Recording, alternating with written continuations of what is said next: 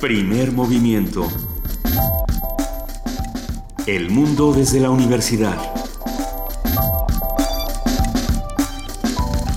Muy buenos días, son las 7 de la mañana con 6 minutos de este primero de junio, ya miércoles, y estamos aquí en Radio UNAM en el 860 de AM y en el 96.1 de FM. Arrancando primer movimiento, querida Luisa Iglesias. Queridísimo Benito Taibo, espero que no les haya pasado a los que nos escuchan como nos ocurrió a muchos, que nos despertamos y no sabíamos si era martes o jueves, o si era miércoles, o quién circulaba y quién no circulaba, si le tocaba otra vez a la calcomanía azul no circular. ¿Qué, qué está pasando en esta ciudad? Se ha vuelto un poco confuso ya el... Sí. Y cuando digo un poco, es- ya se está saliendo de control esta, esta contingencia. Bueno, por si acaso, hoy no circulan rojos ni azules. Hoy no circulan rojos ni azules.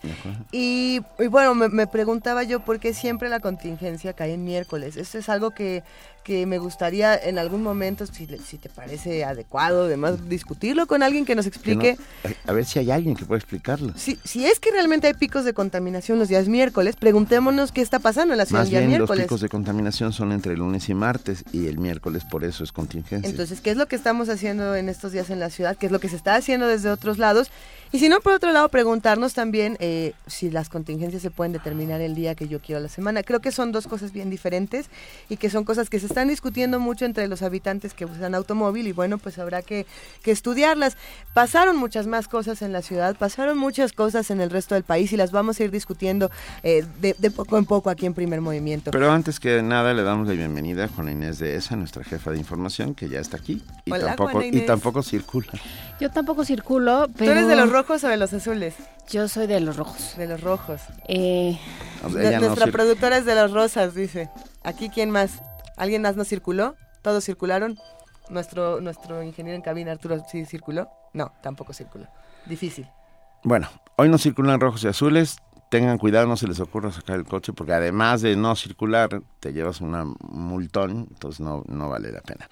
Tenemos un programa lleno de información y lleno de cosas sorprendentes, asombrosas, que, que nos van a devolver un poco el ánimo. Hoy, por ejemplo, es miércoles de héroes y villanos. Y vamos a hablar de cine y cánones.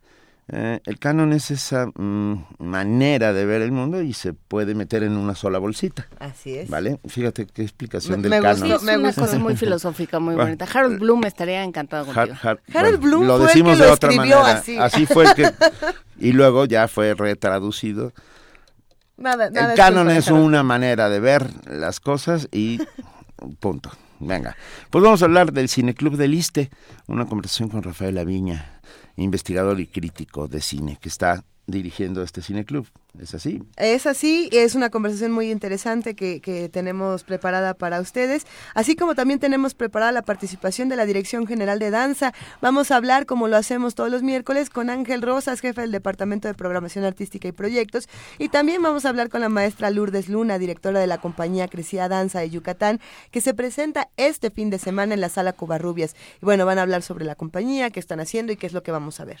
En la participación de la Dirección General de Artes Visuales y del Museo Universitario de Arte Contemporáneo, el MOAC, estará con nosotros Marco Antonio Morales, curador del espacio de experimentación sonora, que nos habla sobre conciertos móviles. Sí, está la exposición de Anish Kapoor, pero no es todo lo que está pasando en el Hay MOAC. más cosas. Hay muchas cosas muy divertidas, eh, muy interesantes. En nuestra nota nacional vamos a hablar de Chiapas, qué hacer con una sociedad sin ley. Este comentario nos lo dará el doctor Juan Salgado, profesor investigador del Centro de Investigación y Docencia Económicas. Y a esto nos estamos refiriendo sobre, particularmente sobre el tema de Fuente Ovejuna, de gravísimo hecho que se sucedió hace unos cuantos días, donde un grupo de pobladores lincharon a un par de secuestradores. Eh, ¿Qué hacemos en una sociedad sin ley? El título tiene doble juego, sin ley por eh, de las personas que actúan sin la ley y las personas que no tienen una ley a, a la cual asirse. ¿no? Es, es como muy complicado.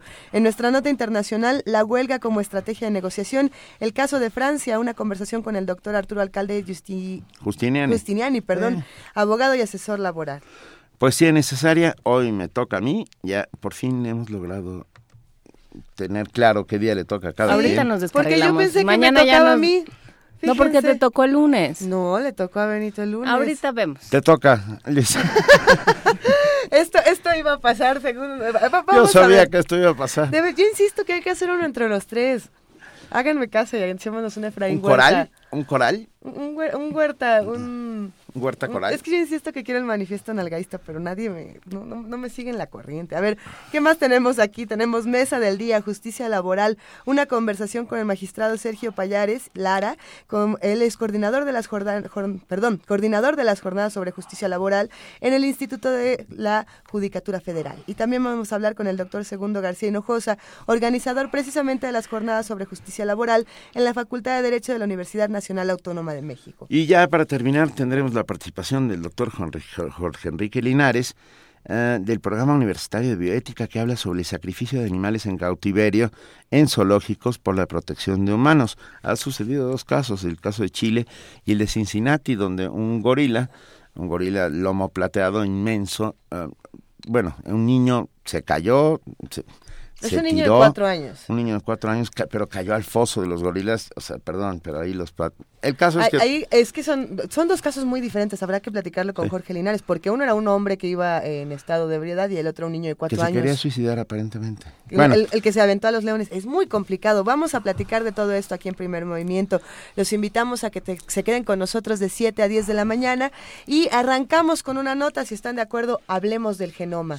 hablemos del, gemono- del genoma. Durante la conferencia Vida Sintética, el concepto de genoma mínimo se habló de la bacteria SIN 3.0, creada en un laboratorio.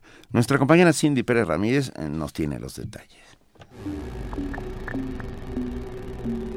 Desde hace dos décadas, una de las preguntas que ha inquietado a los expertos en genómica es ¿cuál es el conjunto mínimo de genes que debe tener un organismo para vivir? En 1995 se hizo pública la secuenciación genómica del primer organismo, Haemophilus influenzae, y desde entonces se ha buscado en el mundo de las bacterias al ente con el genoma mínimo. Recientemente se dio a conocer que un grupo de investigadores del Instituto J. Craig Venter de Estados Unidos creó en laboratorio una bacteria con el genoma mínimo denominada SIN 3.0. En la conferencia Vida Sintética, el concepto de genoma mínimo, realizada en la Facultad de Ciencias de la UNAM, el doctor Juli Peretó del Instituto Cobaniles de Biodiversidad y Biología Evolutiva de la Universidad de Valencia, España, dijo que un tercio de las partículas de SIN 3.0 no tienen ninguna función conocida. El que llaman SIN 3.0 eh, es el genoma construido con los genes esenciales para la existencia de la célula. Esto viene a decir que si se elimina solo uno de esos genes que contiene SIN 3.0, la célula no es viable. Y estamos hablando de 473 genes, 473 genes, de los cuales, por ejemplo, ha codificado por 81 genes nada más. SIN 3.0 es 10% menor que el más pequeño conocido hasta la fecha, que pertenece a la bacteria Mycoplasma genitalium.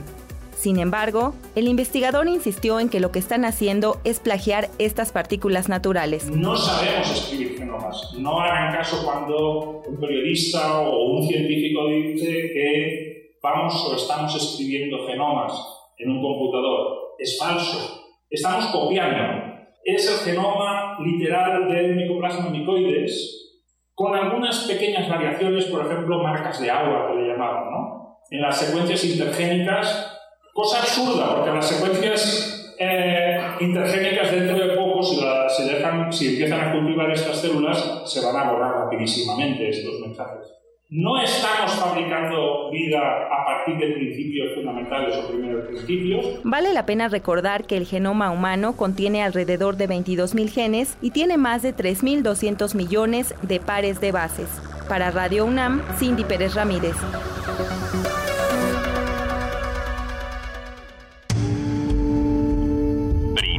Movimiento. Donde la raza habla. Son las 7 de la mañana con 15 minutos.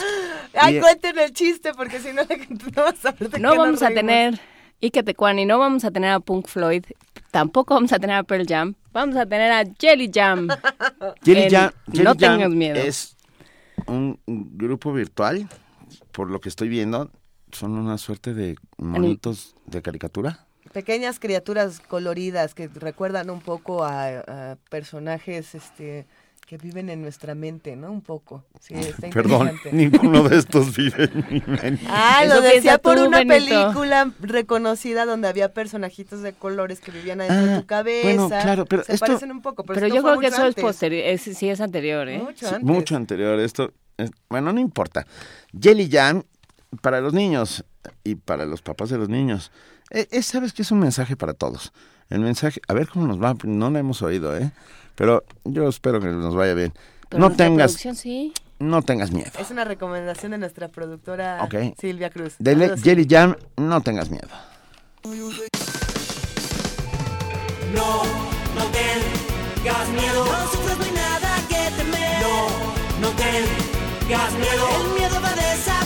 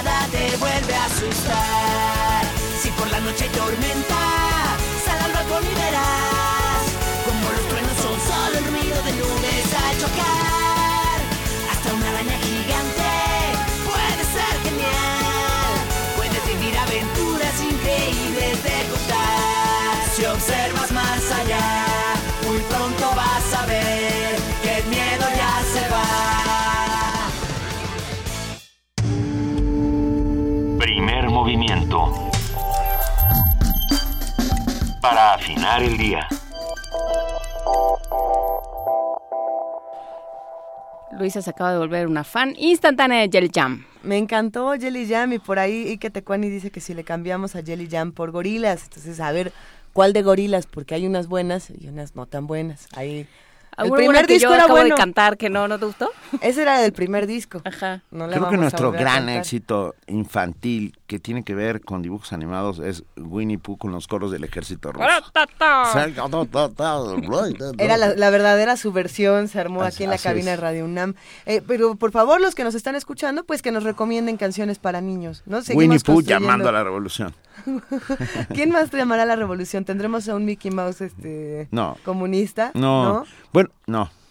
No, no lo sé. Sería ¿Qué una pensaste? buena- ¿Qué pasó? Pe- ¿Super ratón? pasó- pasé por mi cabeza una serie. No, Super Ratón justamente fue creado Mighty para, Mouse. para combatir ah, en, en plena Guerra Fría, o sea, al principio, con, cuando, a ver, cuando los rusos invaden Ajá. finalmente Alemania, ah, crean Mickey Mouse para ah, acrecentar la imagen de los Estados Unidos frente al, al, al de- demonio soviético. Esto es como mi, mi discurso de los Monsters y los Locos Adams, es parecido, ¿no? No sé. que crearon, eh, sale del aire en 1900, si no me equivoco es en 1959, La Dimensión Desconocida, que era como esta serie muy subversiva. Maravillosa. Y entra, eh, y de inmediato entran eh, la serie de los Monsters y de los Locos Adams, que por más que nos divierta mucho que estén vestidos de monstruo, que estén vestidos de ratón o que sean lo que sea, eh, lo que están apoyando es precisamente la imagen que pedía el gobierno norteamericano en aquel entonces, ¿no? En los años 60, que era como la familia que se comportaba de cierta manera, que hacía estas cosas, que se mantenían así. Eh, Es, es bien interesante, hay muchos estudios sobre cómo la tele y el cine tratan de manipular mucho la idea eh, que tenemos, de, de lo que tenemos que hacer, vaya. Pensé en para leer al Pato Donald. ¿Recuerdan aquel maravilloso sí, texto? Sí, sí. Bueno, este, va- vamos a nuestra, a nuestra, A nuestra sección de héroes y villanos, que es una grabación que hizo Silvia Iglesias Arvide. Silvia, Silvia. Iglesias Arvide.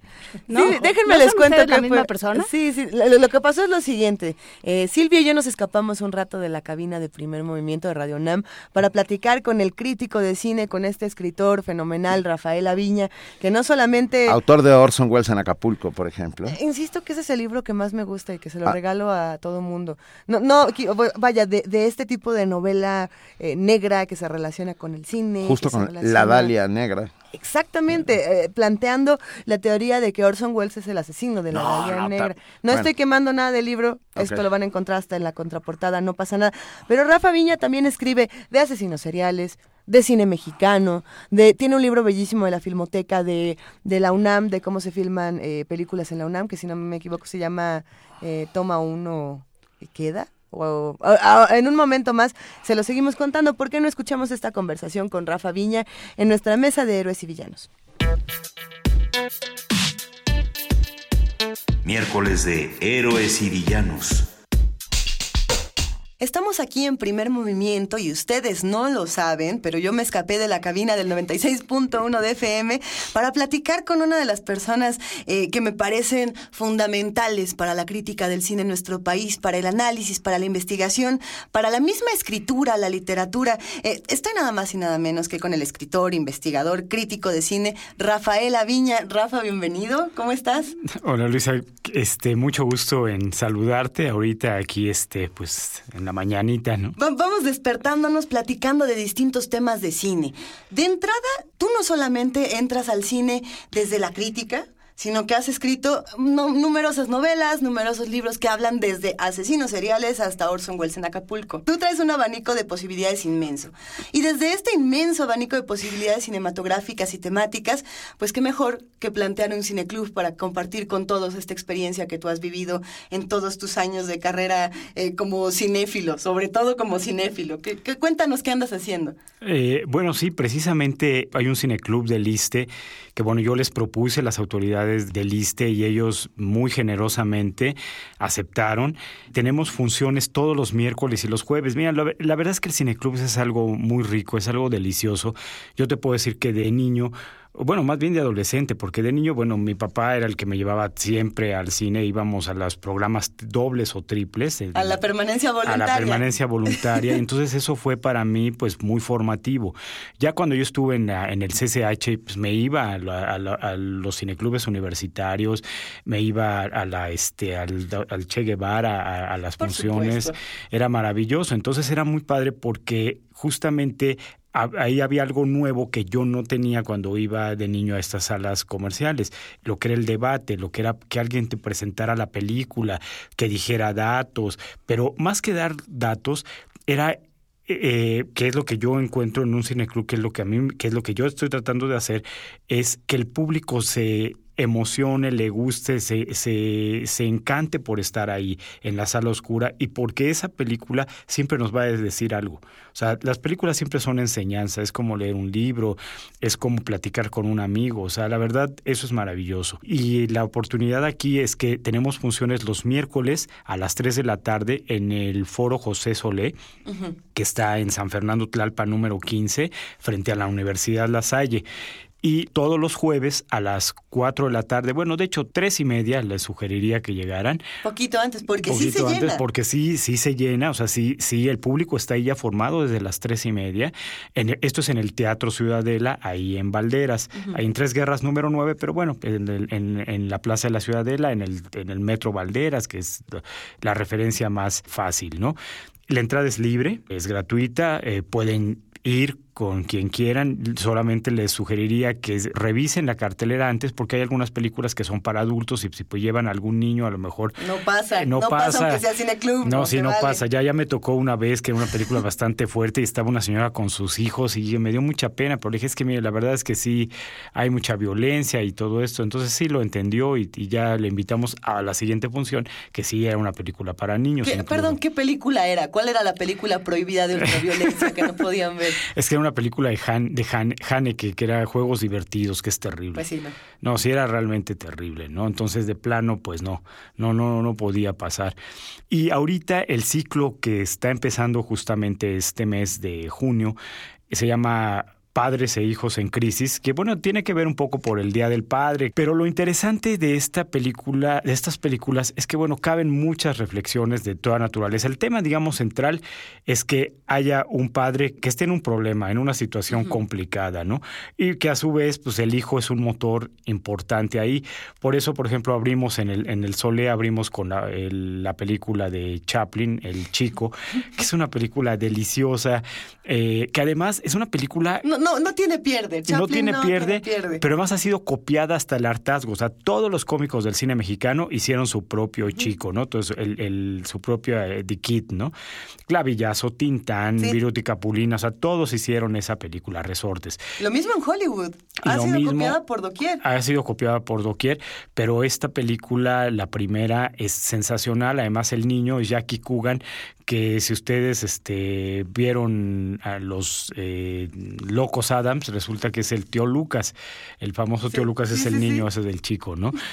Eh, y eh, el jueves en el Ciudadela tenemos la película de Full Monty, que es una película británica muy divertida, pero al mismo tiempo es una reflexión social muy interesante sobre el desempleo, sobre la crisis de trabajo, en, en este caso en Gran Bretaña en los años 90, pero que es una crisis permanente a nivel global. O sea, en México estamos igual, en Latinoamérica, en Europa, o sea, siempre va a haber este problema de, de- los desempleados y qué pasa cuando hay un padre desempleado y los hijos, ¿no? A mí me parece que Full Monty, en una opinión muy personal, sí refleja una realidad profunda que no habían tocado de esa manera otras películas. Me encanta que sea de una manera sencilla, me encanta Claro. que sea de una manera honesta. Sí. Y sí, en realidad eh, en el cine también se, invisibiliza el mundo del trabajo, ¿no? Me parece que son pocas las películas que abonan a este tipo de discusiones.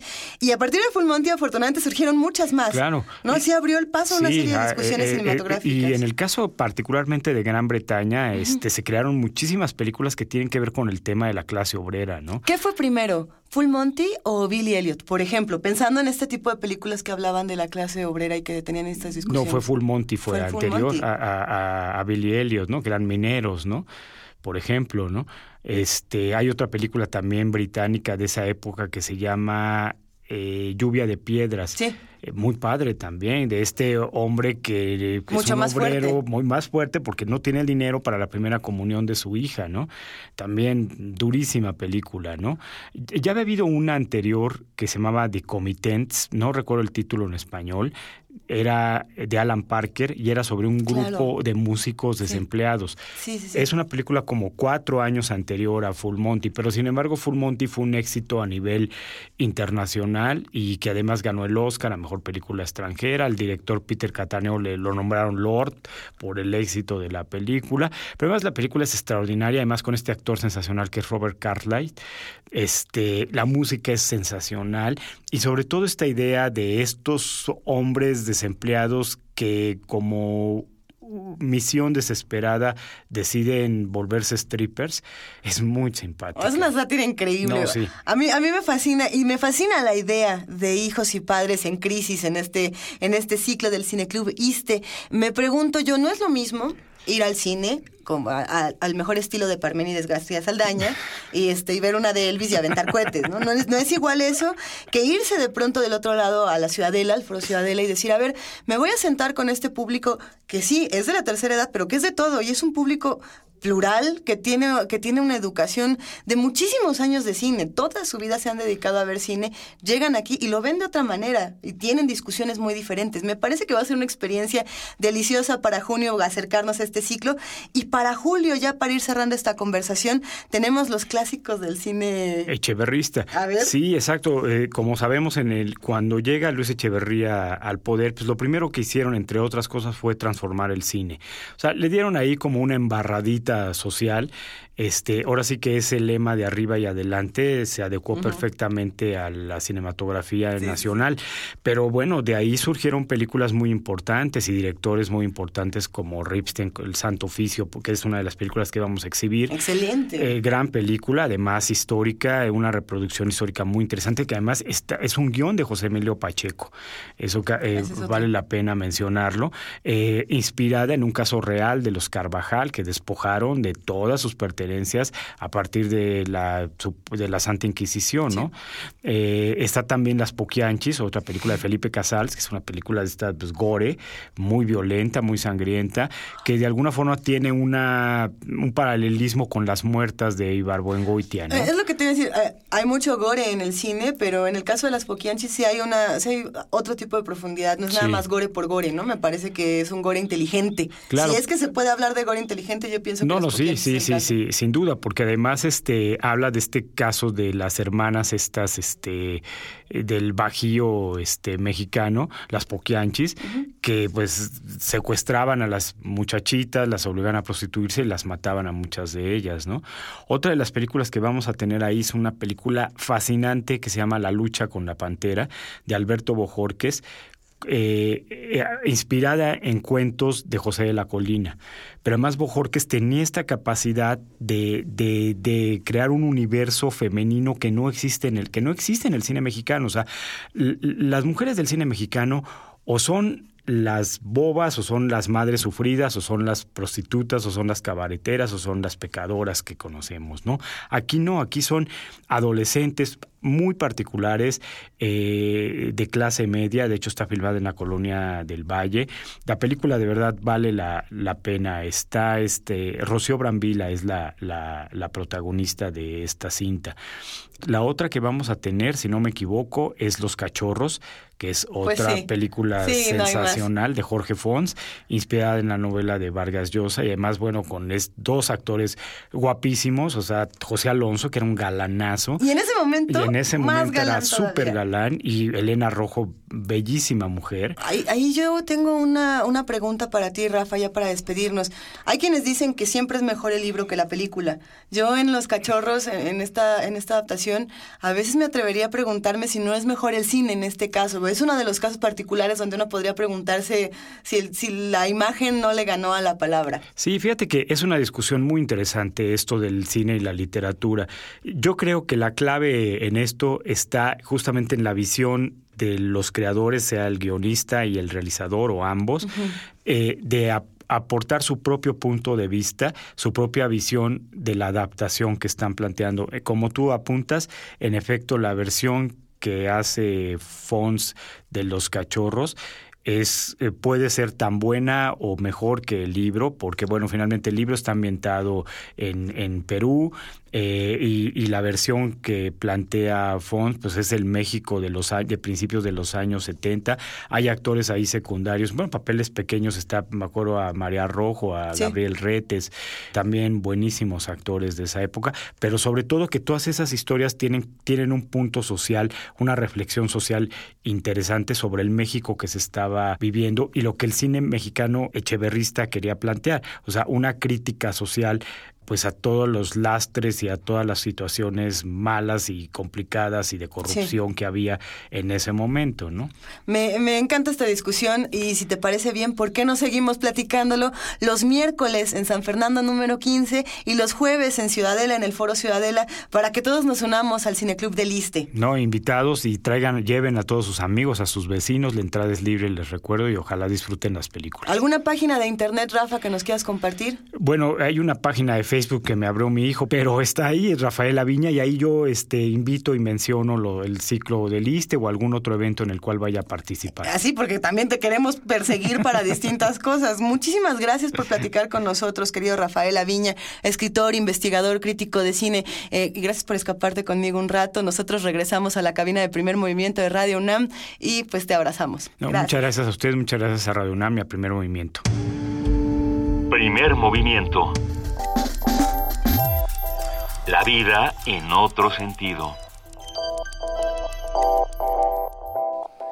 ¿Qué tal esa conversación con Rafa Viña? Muy buena. Buena, ¿no? Queda, Sí. queda abierta entonces la invitación para que vayamos a San Fernando número 15 o al Foro Ciudadela y veamos pues qué ofrece este, este interesantísimo ciclo de cine, este cineclub.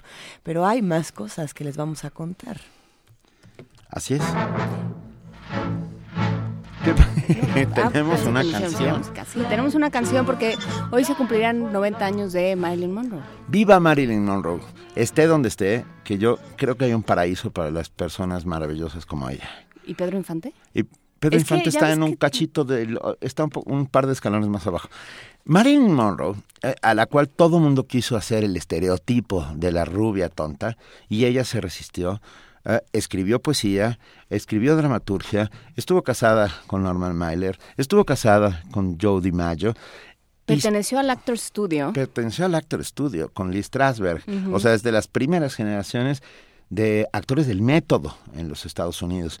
Una mujer inteligente, bueno, guapa, por supuesto, y además absolutamente destruida. Norma satanizada, satanizada como muy, muy bien queda para héroes y No, villanos. el día pero sí hoy. fue una persona destruida, o sea, venía de un lugar perdido, no era nadie, era Norma Jean, que Sí, nunca iba a llegar a nada. con un tipo siniestro. Y de pronto dice, se acabó. Y se convierte en Marilyn Monroe. ¿no? Y se convierte en esta figura que además ha despertado tantísima curiosidad y que ha provocado que se hable tanto de ella, que se escriba tanto sobre ella. Esta novela que la tiene y no la tiene a ella como protagonista, que es Blonde, Así es. cuyo de autor se me escapa. Jace- Joyce Carol Oates. Joe Scarlett, de la cual nos habló, sí, sí, sí, sí, nos sí. habló el año pasado mucho de ella eh, Rosa Beltrán porque estuvo en el Festival de San Miguel de Allende. Bueno, existe toda esta mitología, ayer que hablábamos de mitos, existe esta mitología alrededor de Marilyn Monroe como un personaje femenino eh, eternamente vilipendiado, eternamente perseguido por, por muchas... eh, Por sus razones. propios demonios de entrada y, De por, entrada. Y, por, y por el propio estereotipo, ¿no? Una mujer inteligente. La, la verdad es que yo a veces todavía sueño con Marilyn Monroe y particularmente ah, hay un- una tercia de películas que me encantan. La última que hizo con Clark Gable de Misfits, que es un peliculón y que muy poco se conoce. Es, de las, de las, es la última película de Marilyn Monroe. Pero antes, La comezón del séptimo año, que es maravillosa. Y también ah, con falda hacia lo loco, que se... ah, ay, no sé en inglés, pero bueno, con falda hacia lo loco es la historia de la, del- del grupo de... de de la orquesta de mujeres en la que Jack Ah. Lemmon y Tony Curtis se hacen pasar por mujeres. Es maravillosa. Ahorita busco el, el nombre, El- el pero nombre. mientras, ¿por qué no escuchamos Los diamantes son los mejores amigos de las mujeres? Con la jefa, Marilyn Monroe. The French are glad to die for love. They delight in fighting duels. But I prefer a man who lives and gives expensive jewels. A kiss on the hand may be quite continental, but diamonds are a girl's best friend. A kiss may be grand, but won't pay the rental on your humble flat or help you at the automat. Men grow cold as girls grow old, and we all lose our charms in the end. But square cut or pear shape, these rocks don't lose their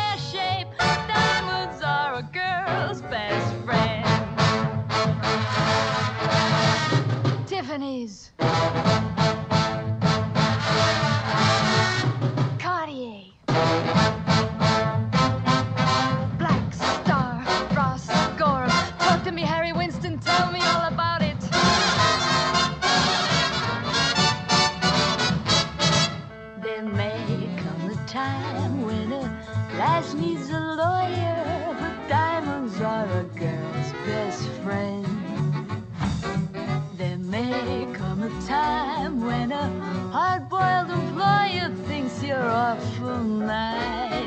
But get that ice or else no dice.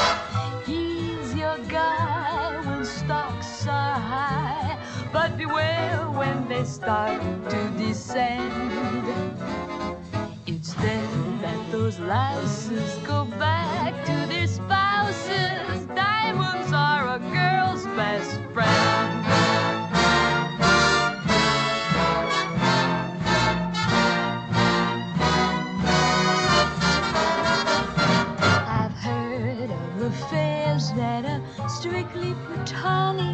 But diamonds are a girl's best friend.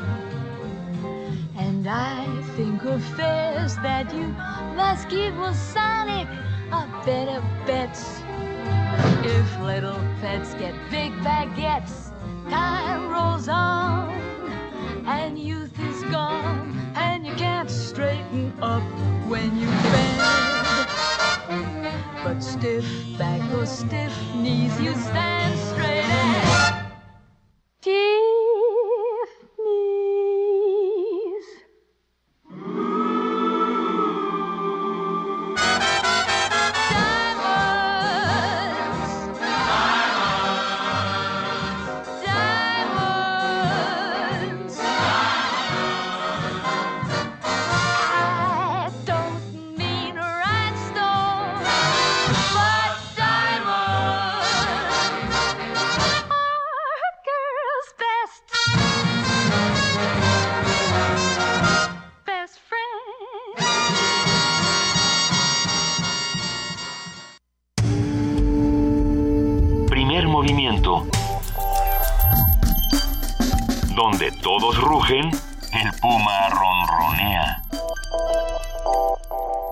Viva, viva, viva, viva Marilyn Monroe, que estuvo casada, como dije perfectamente bien, con Arthur Miller, no con Norman Mailer. Me equivoqué, Sí, fe pues. de ratas.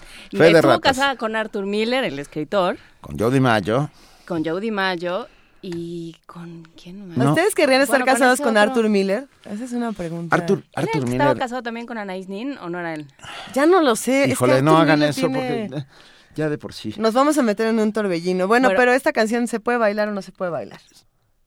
Ay, Porque la danza es un derecho. Entonces Estoy también completamente de hasta, acuerdo. hasta Marilyn la bailamos. solamente decir que la película se llamó en México Una Eva y dos Adanes. Con faldas y a lo Sí. loco se llamó en España y el nombre en inglés es Some Like It Hot.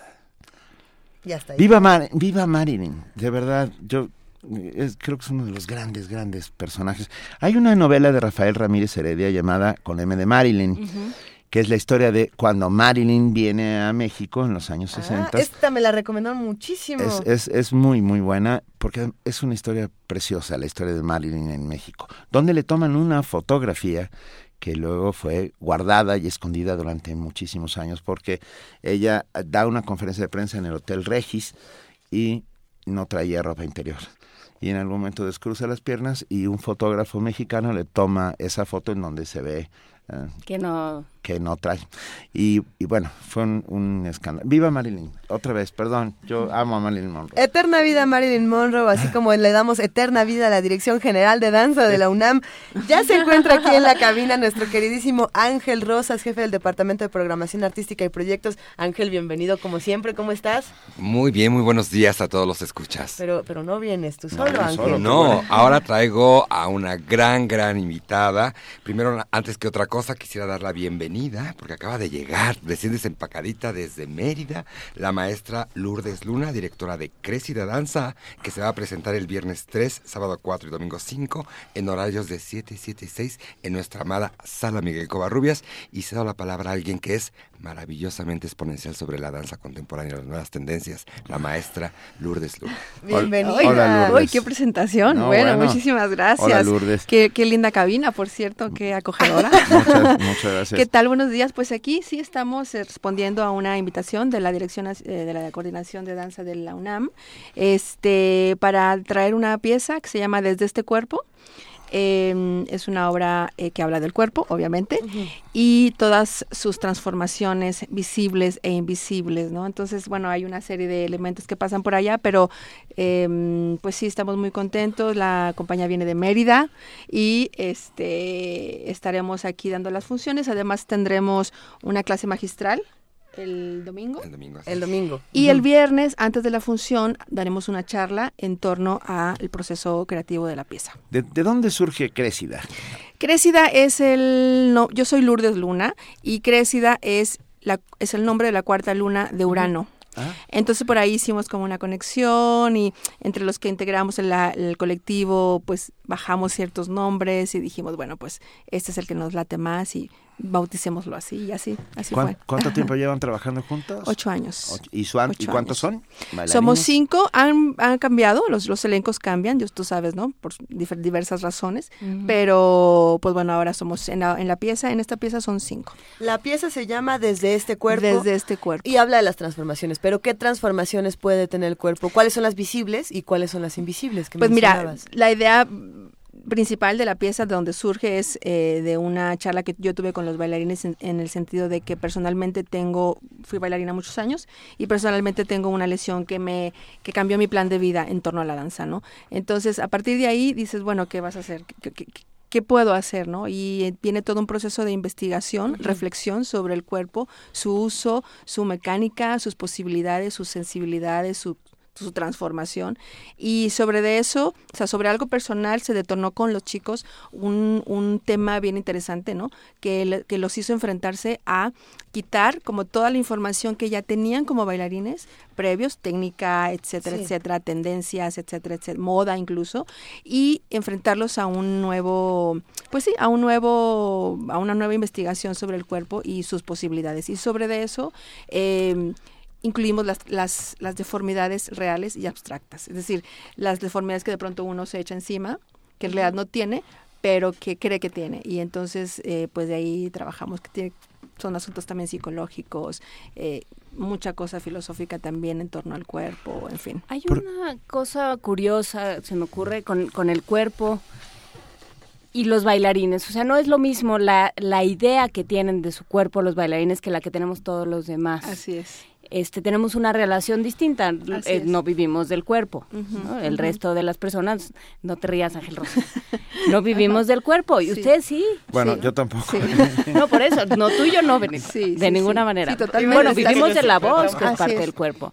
Pero, pero en general las personas traemos eso colgando, digamos, es algo que traemos colgando de los hombros, con lo que muchas veces no sabemos qué hacer. Así ¿Cómo, es. ¿Cómo se enfrenta esto en la es. coreografía? Pues mira, justamente ese es uno de los temas principales de la pieza, darle valor, es decir, revalorizar al cuerpo, a este que tenemos y no otro. Y también, es decir, aceptar como tal cual y no, ¿sabes? Toda esta, toda esta línea de estética, ¿no? De, de cirugías y de transformar tu cuerpo para Sí. verte mejor y para tener mejor aceptación y para bla, bla, bla.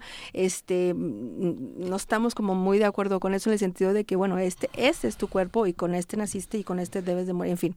Permíteme Eso. hacer una conexión extraña entre lo que estabas platicando con nosotros, pero hace eh, no muchos meses platicamos con, con dos autores diferentes. Esto es literatura, pero me parece que tiene que ver completamente. ¿no? Uno fue Arnoldo Kraus y el otro fue, fue recientemente Pancho Hinojosa, y los dos hablaban eh, de escribir a partir del dolor y de cómo la experiencia artística funciona como rehabilitación. Por un lado, Arnoldo Kraus hace todo un ensayo de, a ver, estos eran los escritores, estos eran los pintores que tenían deformidades o que tenían eh, un dolor constante o que es. tenían una discapacidad a lo mejor que les impedía llevar a cabo su trabajo como lo que es, entre comillas, normal. Y por otro lado, Pancho Hinojosa dice, bueno, yo tenía este mal, no esta migraña espantosa, Mm. Y escribir me curó. En, en este Mm. caso, pensando en las Mm. transformaciones, pensando en desde este cuerpo, podemos también, además de hablar de la transformación, hablar de una rehabilitación Claro. artística. Por supuesto, es como una sanación porque enfrentas, porque te puedes mover de otra manera. Ajá. Los chicos, te digo, son ninguno tiene una lesión importante, todos se pueden mover perfectamente, pero obligarlos a transformarse de otra, o sea, transformar el cuerpo de otra manera les descubre otros pasajes corporales que ellos nunca habían experimentado y eso es muy bien bonito, ¿sabes? Porque pues sí, de eso se trata, de eso se trata la danza también, generar una experiencia no solo para el público que lo está viendo, Claro. sino para el que lo está ejecutando. Pero me quedé pensando a partir de todas estas reflexiones, ya que estamos en ello, ah, qué poca conciencia tenemos de nuestro cuerpo, Sí, de las funciones, sí, o sea, porque sí. solamente te das cuenta de que hay partes de tu cuerpo que existen a Cuando partir no de que a partir de que no funcionan o duelen. Así es, Si no, todo el tiempo es esta suerte de envoltura Claro. perfecta, claro. ¿no? Eh, Eso es una, es una- bien una interesante. O, piensas que estás perfecto Ajá. y en realidad no. Y por ¿no? dentro, Y, por, y quién sabe, ¿no? Y o al revés. Por ejemplo, uno como bailarín, eh, el dolor es constante. Es decir, es- ay, día a día te duele algo. O sea, no hay un día que no te duele algo, de Y te verdad. acostumbras al Y dolor. uno se acostumbra. Uno se acostumbra y como que se mueve un poquito, no sé qué, y ya pasa el dolor, ¿no? Y un ratito está sin dolor y de pronto otra vez el cuerpo se enfría y ahí está otra vez la dolencia, ¿no? Entonces, es constante día y noche durante toda la vida. ¿Y qué pasa cuando una lesión Sí. no es eh, una excusa para detenerse? La danza no se detiene, no hay... eh, te rompas el pie, como es tu caso, Ángel, que te lastimaste bastante feo las El últimas tendón de semanas. Del tendón de Aquiles. ¿Qué pasa cuando, cuando el trabajo, y se, se los pregunto a los dos, cuando el trabajo no se puede detener y uno tiene que seguir Y los bailando? ves salir a, a bailar llenos de vendas. Sí, es una, es una pasión. Siempre he pensado que lo que habita el escenario son gente con pasión habitada, aunque valga un poco la reiteración, ¿no? Ujú. Tú tienes una necesidad que es estar en el escenario, cumplir, ser parte de algo.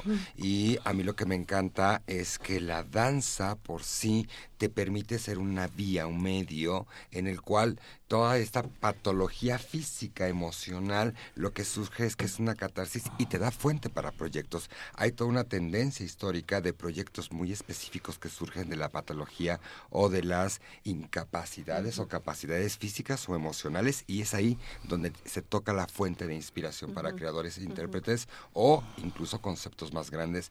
Y es el caso de, de- de- de- en este caso de Lourdes, que nos está brindando la oportunidad de ser copartícipes de algo muy íntimo, muy íntimo que es su cuerpo visual, tecnológico, emotivo, perceptivo, tecnológico incluso, y lo pone a disposición en la sala Miguel Covarrubias para que todos vivamos la experiencia de un cuerpo en conjunto que tiene debilidades y fortalezas. ¿Y qué pasa con la gente? Porque eso es interesante. ¿Qué pasa con el auditorio? Uno está acostumbrado a ver estos, a percibir los cuerpos de los bailarines como perfectos. O sea, uno sabe porque por lo que haya hecho, por lo que ha visto, por las películas, por lo que tú quieras, uno sabe que al bailarín le duele.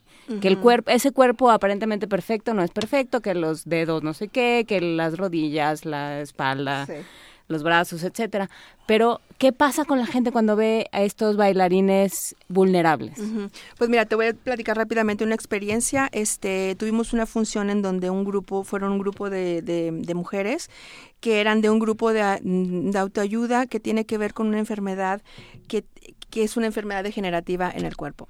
Y salieron de la función totalmente conmovidas, eh, Claro. muy afectadas por, por la pieza, porque, porque se identificaron plenamente. Es decir, no es que el cuerpo o sea, no es que la obra manifieste un sufrimiento constante sobre el cuerpo, absolutamente no. Me encantaría que fueran a ver y, y- y sintieran de lo que estamos hablando. Se trata de que el cuerpo, tal cual, se transforma para generar movimientos, o sea, se transforma para generar otros movimientos, otros pasajes corporales, otras imágenes. Ah, Estamos apoyados mucho con tecnología de la maestra Rebeca Sánchez, que tiene un tratamiento eh, de video y circuito cerrado con efectos súper lindos que envuelven la escena. Son, son lo mismo que sucede, es decir, se transforma. Eh, la música es original del compositor Manuel Estrella, dos veces Premio Nacional de Danza en relación a la música. Entonces, te digo, la obra está constituida por una serie de elementos que la fortalecen, evidentemente, pero que en donde el tema principal es el cuerpo. Y, eh, y pues sí, me atrevo a decir que es una obra que apuesta sobre, sobre el- una manera distinta de enfrentar el cuerpo en la danza. Y ustedes que hacen comunidad con nosotros todos los días pueden ir a verla. Tenemos 15 pases dobles, ¿no es cierto? 5, 5 y 5, quedan 15. Pero son... A ver, Eso, va sí, de nuevo. Tenemos íbamos bien. 15 pases dobles, 5 para el viernes, 5 para el sábado y 5 para el domingo. Los 5 para el viernes a las 7 de la tarde en la sala Miguel Covarrubias los daremos por Twitter. Hay, hay una dinámica, esperen Sí, antes hay una dinámica, Hay no se adelanten, es, nos tienen que decir dónde trabaja la maestra Lourdes Luna, de dónde viene. Lo, lo dijeron tres veces durante la conversación. ¿De dónde viene la maestra Lourdes Luna? Es una ciudad, no voy a decir más. Por favor, Es una casa en una ciudad, no una- diremos más. tres, cinco pases dobles para el viernes por Twitter y los otros 10, 5 para el sábado a las 7 y 5 para el domingo a las 6, los daremos por teléfono al 55 36 43 39 con la misma respuesta. Díganos de dónde viene la maestra Lourdes Luna, a la cual le agradecemos inmensamente estar esta mañana con nosotros. Muchísimas Ya, gracias. ah, ha sido una conversación francamente importante y bella, ah, en la cual descubres que la única limitación que hay está dentro de tu cabeza. Así es. Y a, a- a mí me conmueve muchísimo porque muchos de nosotros por distintas eh, capacidades o discapacidades como lo llaman o por distintas lesiones nos hemos sentido muchas veces marginados y este es un Así es. punto de encuentro para Así es, todos. así es. Los invito a todos a que vayan. Lourdes Luna, Gracias. maestra, muchísimas gracias. Ángel Rosas, un placer como siempre, muchas gracias y nos vemos la próxima semana. Nos vemos pronto. Bueno, nos vemos el viernes. Ahí está. Exactamente. Gracias. A la fusión. Nos vamos con esta nota antes de pasar a nuestro corte informativo. Ah, Héctor Riveros, investigador del Instituto de Física de la UNAM, afirma que las gasolinas que se consumen en el país no cumplen con los estándares internacionales de calidad. Será por eso lo- la información con nuestro compañero Jorge Díaz González. La gasolina que utilizamos en México está contaminada a pesar de que el 99% es importada. El doctor Héctor Riveros, investigador del Instituto de Física de la UNAM, asegura que la calidad de las gasolinas es un factor que incide en la concentración de contaminantes atmosféricos.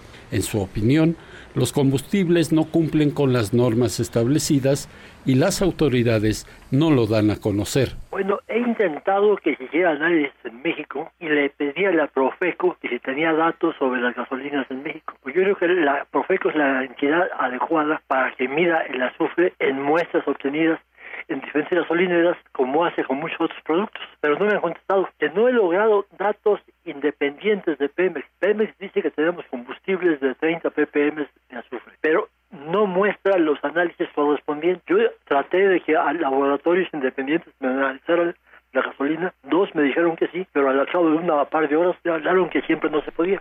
El investigador dijo a Radio UNAM que se tienen fuertes sospechas de que las partículas por millón de azufre en nuestras gasolinas superan por mucho lo que dan a conocer a la población. Para evitar suspicacias, lo más adecuado sería que un laboratorio independiente de Pemex certificara el azufre en las gasolinas, ya que hay motivos fuertes para sospechar que andamos por 300 o 500 ppm en lugar de los 30 ppm que dice Pemex. Hasta 1990 se utilizaban automóviles con carburador, pero esto cambió en 2010 cuando se incorporaron los convertidores catalíticos. Aún así se implementó el programa Hoy no circula sabatino con el argumento de que ese día había más contaminación. El doctor Héctor Riveros afirmó que el descanso obligatorio del 20% del parque vehicular como sucede desde el 5 de abril de este año, no es el causante del problema, sino el transporte público de pasajeros. Lo que no ha dicho la CAME es que tenemos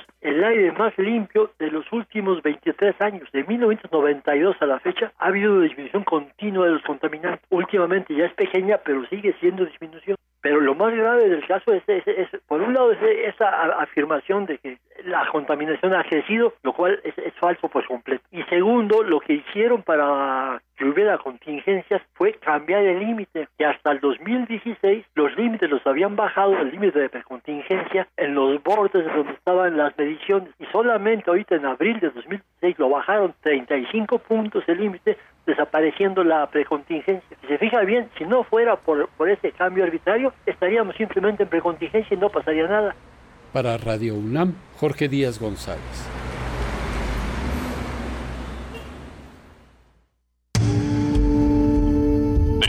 Movimiento. Donde la raza habla. Ya llegué, ma. Hijo, ¿cómo te fue en el MUAC? Bien, siempre te deja algo. Oye, y... ¿Qué pasó, ma? ¿Qué pasó? Es que tienes, tienes el ojo cuadrado. Ay, ma, nada te parece. Nadie sale como entró. Museo Universitario Arte Contemporáneo. MUAC. Te dejará con el ojo cuadrado. Si no votas por el candidato que te dije, le quito la beca a tu hijo. Si sabes de algún servidor público que condiciona un programa social o un servicio público, denúncialo. Me tienen que aportar dinero para este partido. Y si no, los corro. Si te solicitan aportaciones de dinero para apoyar un partido o candidato, denúncialo.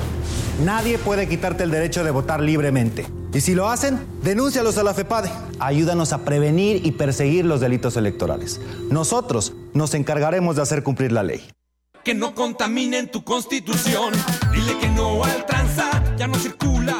Aquí su coche no avanza. Dile que no al traidor. Que no contaminen tu constitución. Con movimiento naranja, hoy no circulan corruptos pasados de lanza. Hoy no circulan traidores desde aquí ya no pasa. Que no contaminen tu constitución. Este 5 de junio, vota Movimiento Ciudadano. Que se pongan de pie las y los que quieren un empleo mejor pagado. Los que quieren internet para todos. Que se pongan de pie los que quieren respirar aire puro. Las que quieren igualdad. Los que construyen. Las que proponen. Que se pongan de pie los que quieren maestros mejor preparados y mejor pagados. Las que quieren justicia, seguridad, paz, respeto. Para hacer que lo bueno pase este 5 de junio por tu familia. Vota PRI. Este 5 de junio habrá elecciones en 14 estados de la República. En 12 de ellos se renovará gobernador. Y en la Ciudad de México se integrará a la primera Asamblea Constituyente. Proceso Electoral 2016. Sigue la cobertura especial de Radio UNAM. Entérate de lo más relevante de la jornada el domingo 5 de junio de 2 a 3 de la tarde y de 8 a 9 de la noche por el 96.1 de FM y el 860 de AM. Radio UNAM. Clásicamente informativa. Es por una ciudad segura. Tu poder es por una ciudad limpia. Tu poder es por agua potable y nuestra. No a la privatización del agua. Tu poder es educación temprana para asegurar el futuro pleno de nuestros niños. Tu poder es por un transporte público eficiente, ecológico y moderno. Tu poder es tu constitución. Este 5 de junio, vota por el Partido del Trabajo. ¡Súmate! Estoy aquí para contribuir en la defensa de nuestra ciudad y su valle. Estoy aquí por una economía mucho más justa, democrática y sostenible. Estoy aquí para que los derechos humanos sean una forma de vida. Estoy aquí por el derecho de los pueblos indígenas de nuestra ciudad. Estoy aquí por la igualdad entre mujeres y hombres. Yo estoy aquí por un desarrollo urbano ordenado y un medio ambiente sano para nuestra ciudad. Este es nuestro poder. Poder Chilango. Este 5 de junio, vota PRD. Licenciado, ¿qué tal? Aquí están todos los papeles en orden. Sí, mi hija. Pero ya sabe, hay que aceitar también a los de arriba. Pero si todo está en regla. Nada más le falta ponerse guapo. ¿Cómo ve? Eh...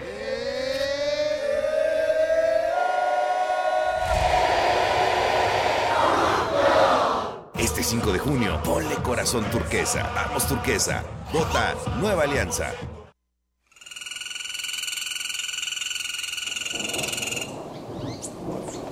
En el sotavento hay un vigía que defiende su casa con pico y pluma.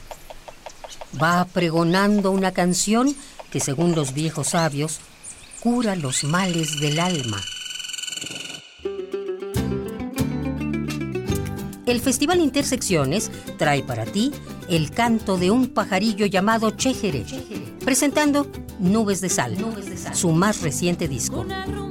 Baila al son de la tierra el viernes 3 de junio a las 21 horas en la sala Julián Carrillo, Adolfo Prieto 133, Colonia del Valle. Entrada libre. Sigue la transmisión en vivo por el 96.1 de FM o por www.radiounam.unam.mx. Vuela libre con la música, aquí en Radio UNAM.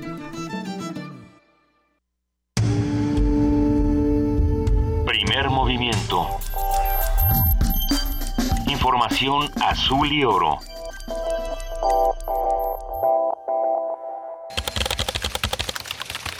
Corte informativo. La UNAM. Sebastián Sánchez, investigador del Instituto de Astronomía de la UNAM, encabeza el proyecto internacional Califa, que observó 732 galaxias y descubrió que estas crecen de la parte central a la externa. El académico señaló que ese estudio es una herramienta fundamental para comprender los procesos físicos que dieron lugar al universo. Filmoteca de la UNAM presenta el ciclo Shakespeare en el cine. A 400 años de su muerte, la muestra recopila los filmes más relevantes que se han producido con base en la literatura del dramaturgo inglés en los últimos 50 años. La programación se puede consultar en filmoteca.unam.mx. Nacional. Comisión Permanente del Congreso de la Unión aprobó convocar a las cámaras de diputados y senadores para que acuerden un periodo extraordinario de sesiones a partir del 13 de junio y aborden los temas que quedaron pendientes en la agenda legislativa. Habla Emilio Gamboa, presidente de la Junta de Coordinación Política en el Senado. Porque si nos atrasamos uno o dos días, vamos a tener la presión. Mejor saquemos todo lo que podamos, se lo tenemos que enviar a diputados, les quiero recordar. Diputados va a venir a trabajar con nosotros aquí y nosotros vamos a ir a trabajar con ellos y ojalá y terminemos antes. Sería una buena señal, pero por eso no se puso fecha límite, sino que se terminen todo el paquete que está comprometido el Senado y todo el gran paquete de 11 puntos que tiene la Cámara de Diputados. Hoy concluyen las campañas rumbo a los comicios del próximo domingo. A cuatro días de las elecciones prevalecen las acusaciones por desvíos de fondos públicos y vínculos con grupos criminales. El Ángel Mancera, jefe de gobierno de la Ciudad de México, señaló que la contienda de cara a las elecciones presidenciales en 2018 ya inició. Dijo que las redes sociales jugaron un papel importante en las campañas electorales. Ismael Quintanilla, procurador de justicia de Tamaulipas, confirmó la detención de Osvaldo Vázquez García, de 29 años de edad, como presunto autor intelectual del secuestro del futbolista Alan Pulido. El detenido es primo político del futbolista. Y en el momento en que lo culminaron a entregarse, sacó un arma de fuego entre sus ropas y disparó en varias ocasiones contra los elementos federales, quienes repelieron la agresión. Los policías federales resultaron ilesos, mientras que el agresor recibió un impacto en el hombro derecho y un rozón en el cuello del lado izquierdo, heridas que no ponen en riesgo su vida, pero que motivaron la presencia de equipos de emergencia que lo trasladaron a un centro hospitalario para su atención médica. Antes del 6 de junio próximo, las escuelas públicas y privadas deberán decidir si el calendario escolar que asumirán será de 185 días o mantienen el de 200. La Secretaría de Educación Pública indicó que la medida aplica en todas las escuelas del país. Un mes de suspensión de actividades académicas, estudiantes del Centro de Estudios Científicos y Tecnológicos 11, Wilfrido Maciú, entregaron las instalaciones este miércoles. Con ello, todos los planteles del Instituto Politécnico Nacional operarán de manera regular. Gustavo Diollos, presidente nacional de la Coparmex, dio a conocer que su organismo acudió a la Organización para la Cooperación y el Desarrollo Económicos para denunciar a legisladores mexicanos por el atraso en la aprobación del Sistema Nacional Anticorrupción. Sostuvo que con su omisión, los legisladores ignoraron la exigencia de más de 600 mil ciudadanos. Economía y finanzas. Cuauhtémoc Rivera, líder de la Alianza de Pequeños Comerciantes, dijo que el comercio informal no lo padecen solo las grandes ciudades, pues se ha extendido a todo el país. Hay líneas de distribución, hay líneas de comercialización. Es ya todo un complejo, es toda una economía negra, jalando a todo lo que da aquí, en Guadalajara, en Monterrey, en Puebla. Hablemos de las 56 metrópolis. En las 56 hay mercado negro jalando a todo lo que da. Internacional. Luis Amargo, secretario general de la Organización de Estados Americanos, activó la Carta Democrática para Venezuela, lo que abrió un proceso que puede propiciar la suspensión del país sudamericano en ese ente internacional. Respecto al presidente Nicolás Maduro, respondió que ninguna organización internacional va a atentar contra la soberanía venezolana. La Carta Democrática la pueden hacer así, mira ponerla en un tubito bien fino y darle mejor uso, señor Almagro. Métase su carta democrática por donde le quepa. A Venezuela se respeta. Hasta aquí el reporte. En una hora más información. Radio UNAM. Clásicamente informativa. Primer movimiento. Donde todos rugen el puma ronronea.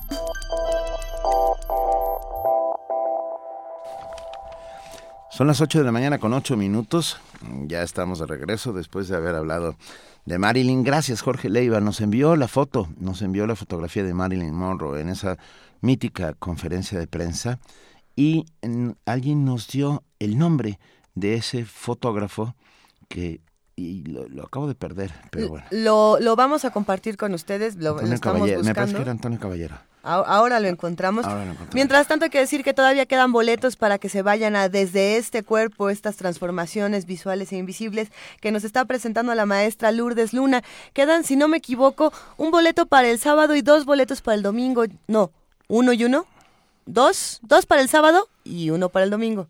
A ver. Al revés. Al revés. Es que nada más me están haciendo dedos así, entonces es muy difícil ver los dedos de Paco. Uno para el sábado, dos para el domingo. Eso. ¿Y cómo era? Y yo que no. Estamos en el 55 36 43 39 y tenemos más boletos para regalar, querido Benito. Así es. Uh, el Instituto Politécnico Nacional, a través de la Dirección de Difusión y Fomento a la Cultura, invita al concierto Tierra de la temporada Música y Ecología en aniversario, bajo la batuta del espectacular Enrique Diemeque, su director artístico. Lo acompaña Luis Ascot, intérprete privilegiado y amigo personal del compositor argentino Alberto Ginastera. Es este jueves 2 de junio a las 19 horas y el sábado 4 de junio a las 13 horas. Tenemos cinco cortesías dobles para cada concierto. Las cinco para el jueves 2 de junio a las 19 horas las damos por teléfono sin ninguna pregunta. Pase, lleve, lleve, llámenos al 55 36 43 39 y váyanse a escuchar a, el concierto Tierra ahí en Zacatenco el jueves 2 a las 7 de la tarde. Y por Facebook en el muro con su nombre completo el sábado 4 de junio a la 1 de la tarde. Y con esto nosotros los invitamos a que se queden con nosotros. Estamos en el 96.1 de FM, en el 860 de AM y en www.radiounam.unam.mx. Si les parece bien, ¿por qué no nos vamos a nuestra nota nacional? Todavía no nos vamos a nuestra nota nacional. Antes vamos a ir a otras cosas que están pasando en la universidad. De hecho, vamos a platicar en unos momentos más con la Dirección General de Artes Visuales y del Museo Universitario de Arte Contemporáneo, el MUAC. Vamos a hablar esta mañana con Marco Morales, él es curador del espacio de experimentación sonora y nos va a hablar sobre conciertos móviles. Marco Antonio Morales, buenos días, ¿cómo estás? Buenos días, bien, gracias. ¿Y ustedes? Muy, muy bien, muchas gracias. Oye, bueno. a ver, eh, el museo está movidísimo, ¿verdad? Sí, bueno, sí, sí, sí, claro que sí. Está, lo digo porque ya se inauguró la exposición de Anish Kapoor y, está llamando muchísimo la atención, pero nos vas a ver, ¿qué son los conciertos móviles, Marco Antonio Morales? Bueno, el, museo tiene un programa de actividades entre, entre las que incluye conciertos de música contemporánea. Esta vez, este sábado 4 a las 19, a las 18 horas, que ProMusic, que es el Centro de Producción y Experimentación de Música Contemporánea de la, de la, de la hoy Secretaría de Cultura, está presentando un programa que, eh, que la característica de cierta movilidad o de la, de la movilidad está incluida en cada una de las piezas que se presentan en el, en el repertorio que interpretarán. Entonces, por eso es el título del concierto, Móviles que de hecho eh, incluye una composición del, compositor mexicano Manuel Enríquez que se llama Móviles 2. De acuerdo. ¿Y quiénes interpretan estos estos estos conciertos móviles? En realidad el centro que, que, que, es conocido como Cepro Music es, eh, es un ensamble. Es un ensamble que se dedica a difundir, a experimentar y a producir música de eh, contemporánea.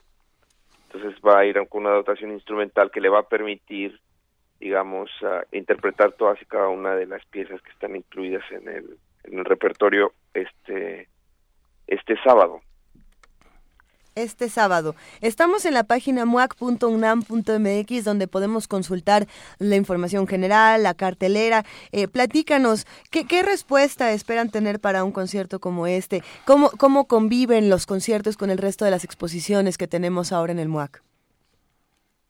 El, el, en realidad el programa que se llama Index MUAC incluye estos, conciertos está pensado por un, bueno sobre todo a, difundir una serie de actividades que, complementan la oferta cultural del museo.